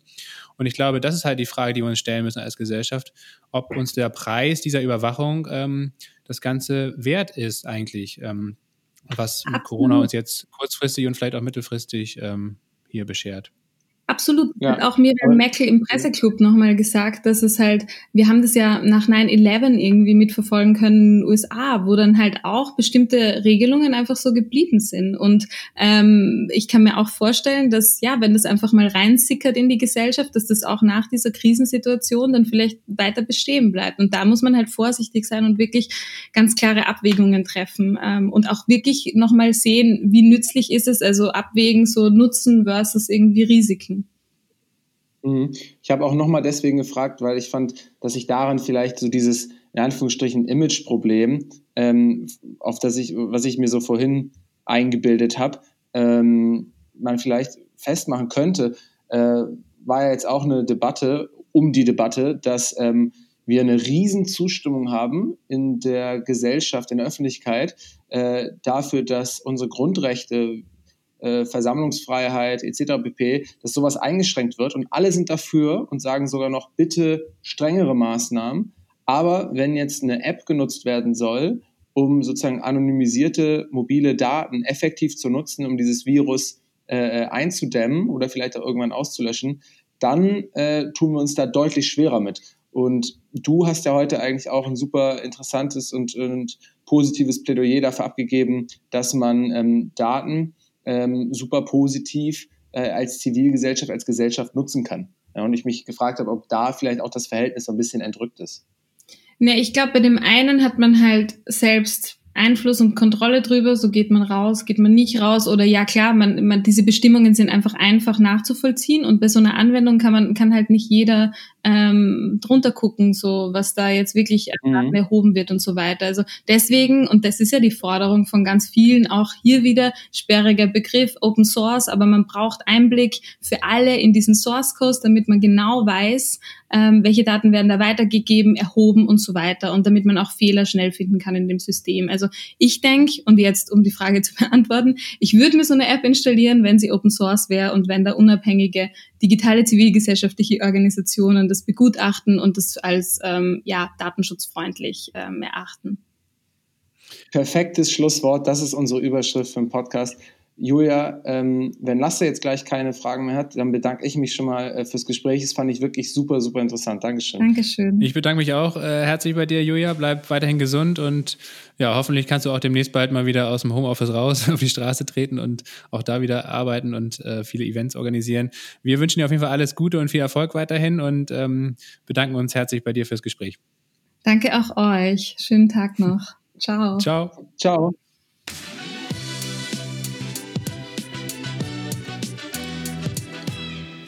Also Lasse, ich bin da ja gar nicht deiner Meinung, wenn es um die Corona-App geht. Und ich finde auch diesen Hinweis darauf, dass es erstmal wichtig ist, dass man diese Fragen stellt und dass wir uns darüber im Klaren sind als Gesellschaft, dass wir hier teilweise vielleicht Grundrechte temporär einschränken. Das ist sozusagen für die erste Woche gut und richtig, aber ich glaube, dann darf es irgendwann neben Fragen auch mal Antworten geben. Und ähm, es gibt ja schon Länder auf der Welt, die keine Diktaturen sind. Also zum Beispiel die äh, Tigerstaaten, jetzt Hongkong, äh, Südkorea, Taiwan, ähm, die uns vormachen, dass man auch als freie, liberale Gesellschaft ähm, mobile Daten seiner Bürger nutzen kann, um ähm, diese Krise einzudämmen. Und ich sehe es trotzdem auch so, dass ich finde, dass wir da so ein bisschen einen kleinen Doppelstandard haben, weil, wie besprochen, Leute damit zufrieden sind, zu Hause zu bleiben, nicht mehr demonstrieren zu dürfen und ähm, generell in ihren Rechten in der Offline-Welt eingeschränkt werden, eigentlich noch stärker eingeschränkt werden wollen. Aber wenn es halt dann eben darum geht, dass man solche mobilen Daten teilt, dann bekommen wir auf einmal als Gesellschaft irgendwie Schnappatmung. Ja, mit den analogen Maßnahmen bin ich genauso wenig einverstanden. Also äh, da bin ich schon recht konsequent. Ähm, das finde ich genauso daneben und das sehe ich genauso problematisch wie das, die, das digitale Pendant dazu. Also egal, ob es nun um Grenzschließung geht oder um Pflicht äh, für Mundschutz tragen oder um Versammlungsverbot, das finde ich alles absolut überzogen und nicht zielführend, ehrlich gesagt. Ähm, und was das digitale Pendant dazu angeht. Aber du hast wahrscheinlich auch keine bessere Alternative. Naja, ich bin ja, das haben wir ja auch schon mit Jansen oft diskutiert und äh, das ist sicherlich jetzt keine Meinung, die man heutzutage hier groß vertreten kann öffentlich. Äh, aber ich bin ja generell ein, eigentlich der Meinung, dass, dass uns völlig die Rela Relationen abhanden gekommen sind ähm, in der Corona-Frage. Also selbst, ähm, also bei uns in Deutschland haben wir jetzt aktuell 2000 Tote, ähm, weltweit sind es ein bisschen mehr als 100.000. Ähm, und selbst in Italien, wo wir jetzt äh, fast 20.000 Tote haben, muss man halt immer sich die Frage stellen oder auch gefallen lassen, meiner Meinung nach, ähm, da, da reden wir von insgesamt 60 Millionen Leuten in dem Land und hier in Deutschland äh, über 80 oder 83 Millionen Leute. Und äh, wenn man diese Relation sieht zwischen den Anzahl der Toten und der Anzahl der, der äh, Gesamtbevölkerung, dann ist das eben absolut marginal. Und aber wie viele ist, und, und, das sind das meistens auch Leute. Sein? Wie viele Tote müssen es dann für dich sein, dass du sagst, okay, da gibt es keine, da gibt's keine, da gibt's keine Zahl, ähm, die das dann irgendwie beschreibt. Und deswegen ist es ja auch so eine schwierige Diskussion und deswegen ist es wahrscheinlich auch äh, sinn, sinnlos, da jetzt hier groß vor allen Dingen dann äh, öffentlich im Podcast darüber zu sprechen. Aber wie gesagt, ich bin der Meinung, ähm, dass man da, ähm, dass man da meiner, dass man einfach die, die richtigen Relationen nicht mehr hat und ähm, dass wir ähm, in wenigen Jahren wahrscheinlich dann aufwachen werden und äh, dass dann halt durch Corona viele Freiheitsrechte, die wir eigentlich hochgehalten haben bisher, eben eingeschränkt sind. Und zwar eigentlich nicht nur temporär, sondern sie werden sehr wahrscheinlich dauerhaft eingeschränkt. Und das ist das, das Gefährliche daran. Das sagt ja auch Harari zum Beispiel, der einen schönen Artikel dazu in der Financial Times ge geschrieben hat, dass bei solchen Maßnahmen, die in Krisenzeiten eingeführt werden, ähm, es ist oft so, dass sie eben vielleicht nicht komplett, aber in großen Teilen eben doch noch im Hintergrund ähm, weiterlaufen und dass wir eben äh, damit massiv unsere Demokratie beschädigen. Und ähm, das ist, ist, meines Erachtens nicht wert einfach. Ähm, aber das ist, wie gesagt, eine Meinung, die sicherlich nicht äh, mehrheitsfähig ist. Und äh, zurzeit ist ja eher der Panikmodus angesagt. Und da möchte man dann ganz gern einfach alles äh, runterfahren und beschränken und überwachen. Ähm, naja, wobei zumindest, wenn man gegen den Panikmodus ist, dann bräuchte man ja zumindest irgendwie einen konstruktiven Vorschlag, wie man es anders machen könnte und sozusagen nicht nur einfach nicht der Meinung sein und es kritisch äh, finden. Naja, es macht meines Erachtens sehr viel mehr Sinn, ähm, weil man die Risikogruppen, die diese Krankheit äh, betrifft, ähm, ja schon sehr gut umfassen kann, ähm, dass man sich prima um den Schutz dieser Risikogruppen kümmert und eben nicht um die Einschränkung äh, der Bürger- und Freiheitsrechte der Gesamtbevölkerung. Äh, darum mhm. sollte es gehen, also um eine differenzierte Sichtweise. Ich glaube, es macht auch keinen Sinn, zum Beispiel alle Läden pauschal dicht zu machen, sondern man könnte sich viel mehr darum kümmern, ähm, dort vernünftige Hygienestandards und Abstandsregelungen und so weiter ähm, einzuhalten und äh, aufzuerlegen. Und dann könnten viele Leute eben auch ihre Läden sehr schnell wieder aufmachen. Äh, das gleiche gilt für öffentliche Einrichtungen, Schulen etc. Ähm, ich glaube, das wäre alles möglich, aber es wird eben nicht mehr darüber diskutiert und es ist letztendlich eigentlich auch fast verboten, darüber zu diskutieren oder darüber nur nachzudenken. Und stattdessen werden, reden wir hier über, wie gesagt, über Grenzschließung, über äh, digitale Überwachungsmaßnahmen. Und, äh, und ich habe ja schon einen wunderbaren Artikel in der, in der im Tagesspiegel gelesen, äh, der dazu aufgerufen hat, letztendlich Maßnahmen zu ergreifen, also eine Pflicht für Mundschutz in der Öffentlichkeit und eine Pflicht für diese App, die man runterzuladen hat. Und alle, die sich nicht daran halten, die dürfen dann eben auch das Haus nicht mehr verlassen. Also das sind alles so äh, Meinungen, ähm, wo ich einfach nur noch mit dem Kopf schüttel und wo ich mich frage, was geht in Leuten vor, die diesen so einen Artikel dann verfassen. Ähm, die haben einfach den Schuss nicht gehört, meiner Meinung nach. Wirklich nicht. Okay, ja, also ich glaube, ich, ich habe bis jetzt noch nicht mitbekommen, dass da Leuten eigentlich der Mund verboten wurde, wenn sie konstruktive Gegenvorschläge gemacht hätten. Ähm, ich habe aber schon Argumente gehört, die erklärt haben, dass es halt eben auch nicht so einfach ist, mal einfach alle Ü75-Jährigen wegzuschließen, ähm, weil die ja teilweise auch hilfsbedürftig sind, pflegebedürftig sind. Und ähm, nee, das geht doch nicht. Das wird man doch nicht machen können. Ich glaube ehrlich gesagt, dass wir als Gesellschaft eben auch ein Stück weit das aushalten müssen, dass alte Leute eben natürlich auch gefährdet sind und dass alte Leute auch sterben und ganz unabhängig von Corona auch sterben im Übrigen. Und äh, wenn man sich die Totenzahlen anguckt, da sind das, wie gesagt, äh, sehr, sehr betagte Menschen, die auch ohne Corona sehr wahrscheinlich demnächst gestorben wären, so traurig das auch ist auf dem individuellen Level. Aber ähm, das ist jetzt keine Seuche, ähm, wo unsere Gesellschaft dran scheitern wird, weil die Sterberaten sind sehr, sehr, sehr gering. Selbst in den Risikogruppen sind sie gering. Und ähm, ist, dieses Risiko ist meines Erachtens überschaubar medizinisch. Und mhm. ähm, das muss man sich halt immer wieder vor Augen führen. Natürlich muss man jetzt gucken, dass man diese Kurve verflacht, äh, dass man äh, das Gesundheitssystem äh, schont und darauf vorbereitet. Das ist ja auch alles richtig. Und ich will auch nicht sagen, dass jetzt alle Maßnahmen äh, in die Tonne getreten werden können. Aber ich wünsche mir eben einen differenzierten Umgang damit. Und mhm. ähm, und das müssen wir eben als Gesellschaft, glaube ich, lernen.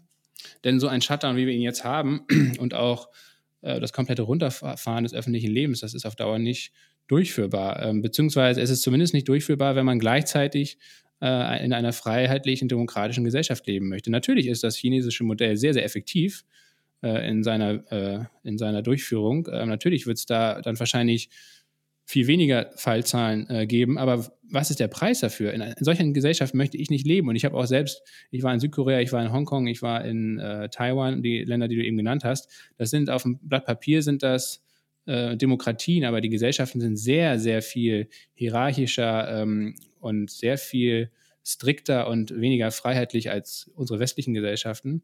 Mhm. Ähm, und das waren sie auch vorher schon. Auch Südkorea war lange Jahrzehnte eine Diktatur und heute ist es zwar formal eine Demokratie, aber in keinster Weise vergleichbar mit einer westlichen mhm. Demokratie. Und mhm. in solchen Ländern möchte ich nicht leben. Also ich war da zwar okay. gerne mal zu Gast, äh, aber ja. wenn ich mir vorstelle, ähm, dass wir hier südkoreanische Verhältnisse bekommen, würde mich das auf jeden Fall sehr, sehr bedrücken, auf jeden Fall. Okay, das finde ich das finde ich äh, super nachvollziehbar und das lässt sich ziemlich gut hören.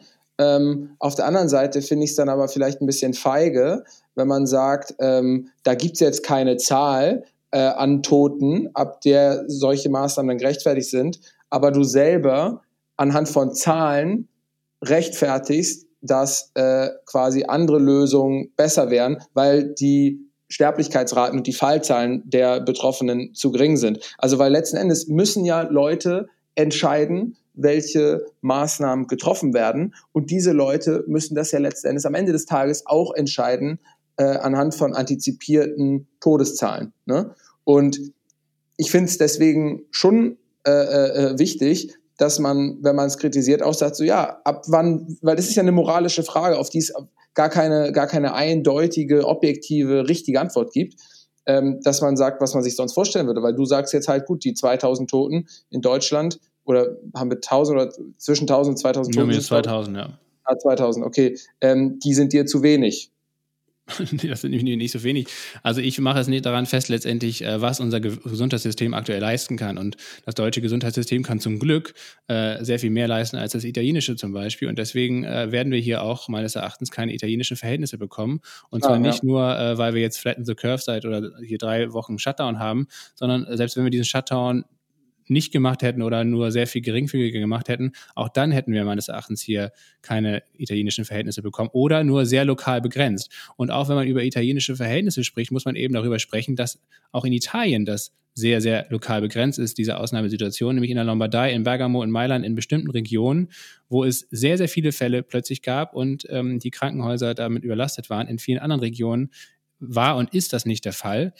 Also auch da hätte eine äh, Differenzierung ähm, stattfinden können. Und äh, genau das ist das, was ich kritisiere. Natürlich ist, ist dieses Virus in, äh, für bestimmte Gruppen gefährlich. Natürlich gibt es äh, Gesundheitssysteme und auch Regionen, wo das völlig aus dem Ruder gelaufen ist.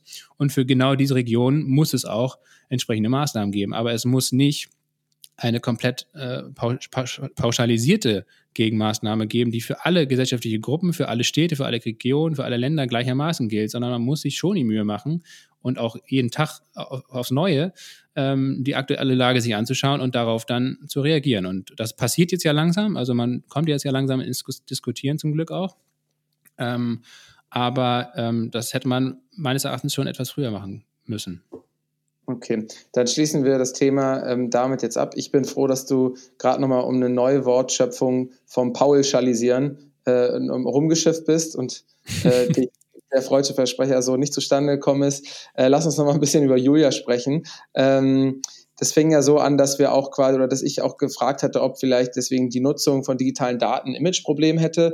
Ähm, was ich gut fand, war, dass sie diesen Punkt nochmal aufgemacht hat, auch wenn er natürlich irgendwo gegenwärtig ist in der Differenzierung zwischen personenbezogenen Daten, anonymen Daten. Ähm, was ich aber super wichtig finde und wo ich jetzt vielleicht auch ein bisschen schneller eine einseitige Meinung hätte, wäre es, wenn es ums Digitalministerium geht, weil da hätte ich gesagt, nee, brauchen wir sofort, weil genauso wie ja auch das Finanzministerium in Anführungsstrichen so ein Schnittstellenministerium ist, weil jedes andere Ministerium ja auch einen Haushalt hat, ähm, äh, den es zur Verfügung gestellt bekommt, ähm, mit dem es rechnen muss, mit dem es arbeiten muss, ähm, ist auch das Digitale meiner Meinung nach so eine Querschnittsfunktion, die trotzdem ein eigenes Ministerium verdient, weil natürlich diese Effekte dezentral genutzt werden müssen, aber wir eine ganz klare zentrale äh, Kompetenzen, äh, Datensammlung äh, dafür brauchen und eine Konzentration dieser Kompetenzen. Ähm, und deswegen würde ich mich zumindest stark für äh, ein Digitalministerium aussprechen und das, äh, finde das Modell, von dem ich heute das erste Mal gehört habe, der CTOs auf Stadtebene auch ziemlich ansprechend. Ja, ähm, mich würde es schon freuen, wenn es einfach Leute geben würde ähm, auf der politischen Ebene, die einfach Ahnung von Tech, Tech, haben. Und das ist weder Helge Braun ja. im Kanzleramt, im Kanzleramt als Kanzleramtsminister noch Doro Bär, die jetzt ja digital Staatssekretärin oder was auch immer da ist. Äh, auch wenn sie einen Instagram-Account hat und der heiß läuft. Ja, genau. Äh, also wenn das, wenn das die digitale Kompetenz auf der politischen Ebene ist, Helge Braun und Doro Bär, dann ist das wirklich ein Armutszeugnis für Deutschland. Ähm, also von daher, ja, da ist eine, eine Menge zu tun. Und Hast du mal den Instagram von Dorobert gesehen? ja, also äh, es ist länger her, äh, aber in der Zwischenzeit wird wahrscheinlich nicht so viel Relevantes passiert sein, ja.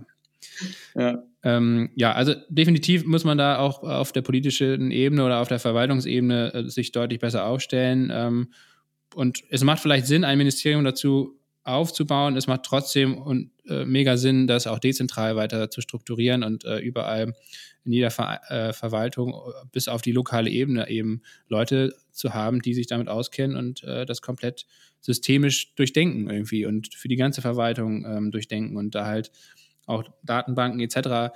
die Infrastruktur aufbauen, damit ähm, Verwaltung und Behörden sehr gut miteinander zusammenarbeiten können. Mhm. Und ja, ja. ich glaube, Barcelona und auch viele andere Städte ähm, haben uns da, glaube ich, viel voraus. Vielleicht auch viele andere Länder, wenn man sich, sich Estland anguckt zum Beispiel. Oder auch da in dem Bezug sicherlich auch viele asiatische Länder wieder. Ähm, das, das ist definitiv so, dass Deutschland da massiv hinterherhängt, ja. Ähm.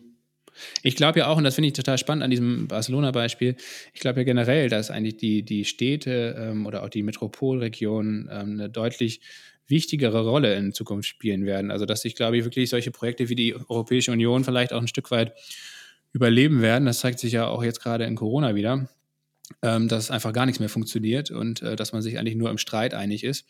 Was ich tatsächlich aber glaube, ist, dass, ähm, dass es eben auf dieser regionalen und lokalen Ebene, ähm, dass da sehr viel ähm, Macht entsteht auch, dass auch Städte zum Beispiel, wenn es darum geht, ihre Mobilität oder andere öffentliche Dienstleistungen äh, darzubieten, ähm, dass sie eben letztendlich vor allen Dingen auf ihre Daten äh, zugreifen müssen und die, diese nutzen müssen. Und da gibt es echt sehr, sehr viele spannende Themen und ähm, auch die Kooperation zwischen den Städten ähm, ist da, glaube ich, sehr weit fortgeschritten schon oder weiter fortgeschritten, als man so gemeinhin mitbekommt. Es gibt ja immer so Treffen von äh, allen möglichen Bürgermeistern international, ähm, wo es dann ähm, darum geht, von den Best-Practice-Beispielen ähm, zu lernen. Und ähm, darin sehe ich eigentlich echt viel Potenzial. Mhm. Auf jeden Fall, ja. Mhm. Was ich, was ich bei, bei der Vita von Julia einfach mega spannend fand, war diese, diese verschiedensten Projekte, die sich also, also die Fülle an Projekten, aber gleichzeitig auch so die, die Systematik dahinter, ähm, wie die sich dann eben gegenseitig befeuern oder aufeinander aufbauen und miteinander irgendwie in, in ja, im Austausch stehen, das fand ich tatsächlich sehr bemerkenswert und auch sehr ähm, inspirierend. Mhm. Total, ja. Bei ihr finde ich, ähm, äh, ohne das jetzt so, also Ashoka ist eine super geile ähm, Organisation und ähm, wahrscheinlich sind alle Leute, die bei Ashoka arbeiten, super stolz da zu sein, aber bei Julia hat man das Gefühl, die bräuchte fast gar keine Organisation und die Organisation müsste man fast gar nicht erwähnen, weil ähm, sie einfach mit diesem Thema so stark verbunden ist. Weißt du, was ich meine? Mhm, ja, genau. Das, das ist halt wirklich, das nennt man ja so vielleicht ein bisschen ein Sword Leader oder so. Ähm, ja. Also, dass man wirklich, genau, dass sie äh, dieses Thema Tech und Society sehr stark persönlich besetzt und, und dann halt in diese ganzen verschiedenen Projekte hereinträgt und sie als Person dann letztendlich auch so das verbindende Glied ist, eigentlich in der Kette. Ähm, das hat man vielleicht, wie gesagt, bei Diana Kinder zum Beispiel, glaube ich, auch so ein bisschen gesehen. Ähm, da war es irgendwie ähnlich. Da fand ich, gab es ein paar Parallelen, ähm, wo man dann, wenn man von außen drauf blickt, erstmal überfrachtet ist, boah, was macht die eigentlich alles? Und wenn man sich ein bisschen damit beschäftigt, dann macht das eben eigentlich schon sehr viel Sinn was sie macht, mhm. wie sie es macht und ähm, es baut eben alles aufeinander auf irgendwie. Mhm. Ja. Ja. Ja, hat sie ja auch gefreut, dass du sie da auch nochmal angesprochen hast und äh, mit dem Blick von außen gesagt hast, nee, es macht schon alles Sinn, was du da äh, nacheinander gegründet hast. Ich fand die Fallbeispiele alle super interessant, wenn sie sozusagen aus äh, einzelnen Verwaltungen oder aus Kommunen mal berichtet hat, ähm, äh, was solche Initiativen eigentlich bringen und wie wir eigentlich auch auf kommunaler Ebene starten, äh, so zu denken und ähm, wie, schnell, was für ein Potenzial da eigentlich liegt. Da kann man sich ja eigentlich auch nur ausmalen, äh, was es bedeuten würde, wenn man das mal wirklich auf Bundesebene äh, hebt, egal ob mit dem Digitalministerium oder auch nicht. Ähm, und was das eigentlich aber auch für ähm, sozial-innovatorische Potenziale äh, freiheben kann, äh, wenn Daten vernünftig äh, analysiert werden, vernünftig genutzt werden ähm, und auch zugänglich gemacht werden für Leute, die daran halt eben arbeiten möchten. Weil viele Sozialunternehmer ähm, haben halt eben noch nicht diese Möglichkeit, äh, das zu tun. Und ähm, deswegen ist es super interessant, dass sie, ähm, also Julia da bei der bei Ashoka an der Schnittstelle zwischen Sozialunternehmern, Gesellschaft und äh, Digitalem irgendwie gerade arbeitet. Ja, und das könnte auch, und da haben wir auch mit Stefan Jansen in der Digitalisierungsfolge so ein bisschen drüber gesprochen, das könnte eigentlich auch die große Stärke von Europa werden. Ne? Ähm, wenn uns das gelingt, äh, da entsprechende, ja, eigentlich Governance-Strukturen aufzubauen, ähm, ja. da, diese Daten nutzbar zu machen und eben auch gemeinwohlorientiert nutzbar zu machen und nicht äh, gewinnmaximierenden Geschäftsmodellen äh, zu verkaufen oder so. Äh, wenn uns das gelingt, dann haben wir einen sehr, sehr großen Innovationsschub, davon ist auszugehen und wir haben vielleicht auch wirklich einen Standortvorteil gegenüber ähm, Ländern oder Regionen wie China auf der einen Seite, wo es ja eher, wie gesagt, äh, um staatliche Überwachung geht äh, und äh, in den USA, wo es dann äh, um Überwachung im ja, privatwirtschaftlichen Kontext geht und der Datenschutz mhm. genauso wenig eine Rolle spielt. Ich glaube, das könnte wirklich ein, ein Alleinstellungsmerkmal werden. Aber da müssen wir auch langsam mal die Hausaufgaben machen und langsam mal aufwachen. Ne? Ja, auf das Pferd sollten wir setzen. Also es gibt nicht so viele Pferde, wo man sich darauf festlegen könnte und sagt, da sollten wir drauf setzen, aber das ist auf jeden Fall eins davon. Das ist ja. ein Pferd, das ist ein richtig gutes Pferd, das ist das beste Pferd im Stall. Mit eins der besten Pferde, ja, auf jeden Fall. Ähm, was ich mich ja noch gefragt habe, ne, wir sprechen ja die ganze Zeit über Corona, über den, äh, den richtigen analogen Virus und äh, alles, alles flieht ins Digitale. Ich erwarte ja schon äh, in den nächsten Jahren, irgendwann mal gucken, wann es kommt, äh, einen virtuellen Virus, ähm, der also uns dann in die nächste Krise befördert und alle Server und das ganze Internet lahmlegt und ähm, wir uns dann ich glaube, das ist noch die viel größere Krise, ehrlich gesagt.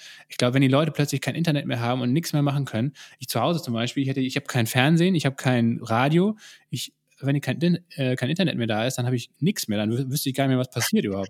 Du hast dann nur noch ein Kind.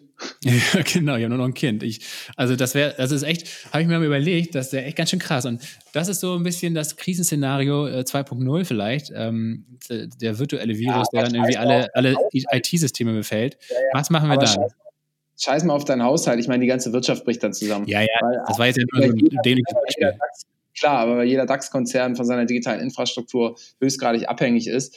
Ähm, ich habe aber irgendwie die Hoffnung, also ich verstehe es nicht, ich verstehe auch nicht, wie groß da die äh, Risiken sind von einem internationalen Internetvirus, was komplett unsere Infrastruktur lahmlegt. Ich hoffe aber, dass die Leute, die es verstehen, ähm, sich schon genügend Gedanken drum machen, wie man äh, so ein Potenzial äh, verhindern könnte. Und ähm, weil man da jetzt gerade in Deutschland noch nicht so das Gefühl hat, dass wir da schon top aufgestellt sind mit irgendeiner äh, riesigen digitalen Taskforce, die sich dessen annimmt, äh, habe ich mich ja auch so eingesetzt fürs digitale Ministerium. Wie hieß denn das nochmal? Wir haben doch so eine, da wurde doch so eine riesen Cyber Security Taskforce aufgesetzt, oder nicht? War das nicht vor zwei, drei Jahren? Ja, beim, ja, beim BKA gibt es sowas, glaube ich, beim Bundeskriminalamt und es gibt das, glaube ich, auch bei der Bundeswehr. So ein Cyberabwehrzentrum mhm. oder so, ja, heißt das. Das noch nicht genug. Das fühle ich doch, das rieche ich doch. ja, mal gucken. Aber weißt du eigentlich, äh, warum ein Bug, also so eine, so eine technische Störung oder in der Software zum Beispiel, ähm, ein Bug heißt? Ja. Ähm, das heißt ja Käfer das, auf Deutsch, aber äh, weißt du, warum das so heißt? Ja, ähm, das war doch. Ähm, also Wanze heißt das eigentlich, ne? Ja, Wanze, so. ja, ja, genau. Also auf jeden Fall irgendwie so ein kleines Krabbeltierchen. Ähm, wegen William Orton, glaube ich. Ah, gut. Ah, du bist wieder sehr, sehr rekordverdächtig schnell im Googlen, äh, Paul, nebenbei. ähm, dein, ich deine, mir jetzt noch deine Klicks haben dich verraten. Ja, genau. Ähm, das war irgendwie so ein Superrechter von IBM oder von irgendjemandem auf jeden Fall. Und da war dann auch ein technisches Problem. Und dann haben sie das Ding mal aufgeschraubt. Und da waren dann die ganzen Schaltkreise. Und da hat dann tatsächlich so eine kleine Wanze irgendwo im Schaltkreis gesessen und äh, das elektrische Signal blockiert. Und äh, dann war die Wanze weg und dann ging es auch wieder. Und seitdem heißen diese technischen Fehler äh, Bugs. Das ist interessantes Ballastwissen. Das behalte ich gerne in meinem Korb. Das, genau, das kommt auf die Vielleicht-Liste. Ja. Und nee, auf jeden Fall, das, das, bleibt, das bleibt mit drin. Ähm, cool, ja. Und äh, übrigens, wo wir jetzt schon gerade bei Computern sind und Thomas Edison und sonst was, ähm, erzähl doch Thomas Edison oder Glühbirne hier auch schon wieder. Genau. Erzähl doch mal die Story von Zuse Z3, wo wir hier gerade schon bei digital sind, weil wir kommen natürlich aus der eigentlichen Digitalhauptstadt äh, Europas, nämlich Kiel, weil in Kiel einer der größten funktionsfähigen Digitalrechner gebaut wurde. Zuse, weißt was war das? das denn nochmal? Ja, irgendwas, also Zuse, der Name sagt mir was, aber ich habe keine Ahnung, was das jetzt Konrad heißt. Zuse. Ja, also er selber, muss man sagen, war ein Berliner äh, Bauingenieur, Erfinder und Unternehmer. Und mit der Entwicklung vom Z3 äh, 1941 hat er den ersten funktionstüchtigen, auch wirklich vollautomatischen ähm, äh, äh ja, Computer eigentlich der Welt gebaut. Ja, siehst du, ne? und, ne? die Nazis, die waren einfach top äh, unterwegs da technologisch, hatten die V2, den Rechner und nur die Atombombe hat gefehlt. Zum Glück haben sie es nicht geschafft. Ja, ja. Und äh, einer davon, ich glaube glaub sogar der Z3, der steht, glaube ich, in Kiel. Äh, irgendwo in irgendeinem fetten Museum. Ja, dann müssen wir da ja unbedingt mal äh, bei einem nächsten Heimaturlaub äh, den Z3 uns angucken. Eigentlich müssten wir das machen, ja. Stimmt. Wahnsinn, Wahnsinn. Alles wieder aus Kiel. Kieler Technologie. Ja. Das sind schöne Schlussworte jetzt, Paul. Ich habe nichts mehr auf meiner Liste stehen. Wir hatten endlich mal einen richtigen Disput, einen richtigen Krach hier im Auto. Ah, das fand oh, ich gut. Weiß, ich habe mich, hab mich, ein bisschen, ich muss mich jetzt zurücknehmen. Der Z3, also der erste Computer, der steht in Berlin im Computermuseum der Fachhochschule Kiel ist der Rechner Z11, Z22, 23 und 25, sowie der Graphomat Z64. Okay, also Zuse hat auf jeden Fall noch ganz gut was äh, gerissen, auch nach 1941. Ja. Ist das aber, genau, hat er dann weiter in Deutschland gearbeitet? Weil das war doch bestimmt so ein Kandidat wie auch Werner von Braun, der ja die äh, erst die V1, V2-Raketen in Peenemünde entwickelt hat und dann später der Herr über das äh, Mondprogramm der Apollo 11 Mission in den USA war, also von den Amerikanern rausgezogen wurde nach dem Krieg. Ähm, Zuse mhm. war doch bestimmt auch so ein Kandidat, der direkt einkassiert wurde von den GIs und dann auf der amerikanischen Payroll stand, ja. Ähm, wird hier nicht ganz deutlich im Artikel, ähm, weil hier nur steht, dass Zuse ähm, kein erkennbarer Gegner der Nazis war. Ähm, und er auch während des Weltkriegs zweimal einberufen wurde, aber er natürlich nie an Kriegshandlungen teilnahm als Mega-Nerd. Ähm, ja, schön bescheuert gewesen. Er aber mit Hilfe von Herbert Wagner, dem Leiter der Sonderabteilung F bei der Henschel Flugzeugwerke AG, ähm, in die Entwicklung von ferngesteuerten Gleitbomben äh, mitgepackt wurde und mhm. als unabkömmlich äh, dort eingestuft wurde. Also da hat er das gemacht und ähm, dann steht später, Der hat bestimmt auch bei der Mitentwicklung der Messerschmitt 262, dem ersten Düsenjäger der Welt, mitgeholfen. Das weiß ich nicht, aber hier steht schon, dass er dann in äh, Deutschland blieb und äh, bei VW-Werken, äh, um, um Aufbau von VW-Werken in Deutschland mitgeholfen hat. Okay, also kein zweiter Werner von Braun. Nee. Ja, das ist nämlich echt äh, bemerkenswert, also dass die sowohl das amerikanische als auch das sowjetische Mondprogramm und auch Raketenprogramm insgesamt wurde eigentlich maßgeblich von deutschen Technikern vorangetrieben. Die Russen und die Amerikaner ja. haben sich da quasi jeden gegriffen, der nicht bei drei auf dem Baum war, ähm, 1945, und, und haben den gleich eingesackt da. Ob, trotz größter Verbrechen natürlich, ne? wenn man ja. sich so die Vita von einem Werner von Brauern anguckt und generell von vielen Leuten, die da in Peenemünde waren, äh, das waren auf jeden Fall alles, äh, naja, Wissenschaftler natürlich auf der einen Seite und die haben natürlich auch sich immer auf die Wissenschaft und die Unabhängigkeit der Wissenschaft berufen und die Neutralität.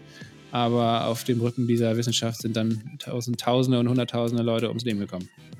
Ja, also auch unter Wissenschaftlern äh, haben, sprechen wir von einer gaußschen Normalverteilung, wenn es um Arschlöcher geht.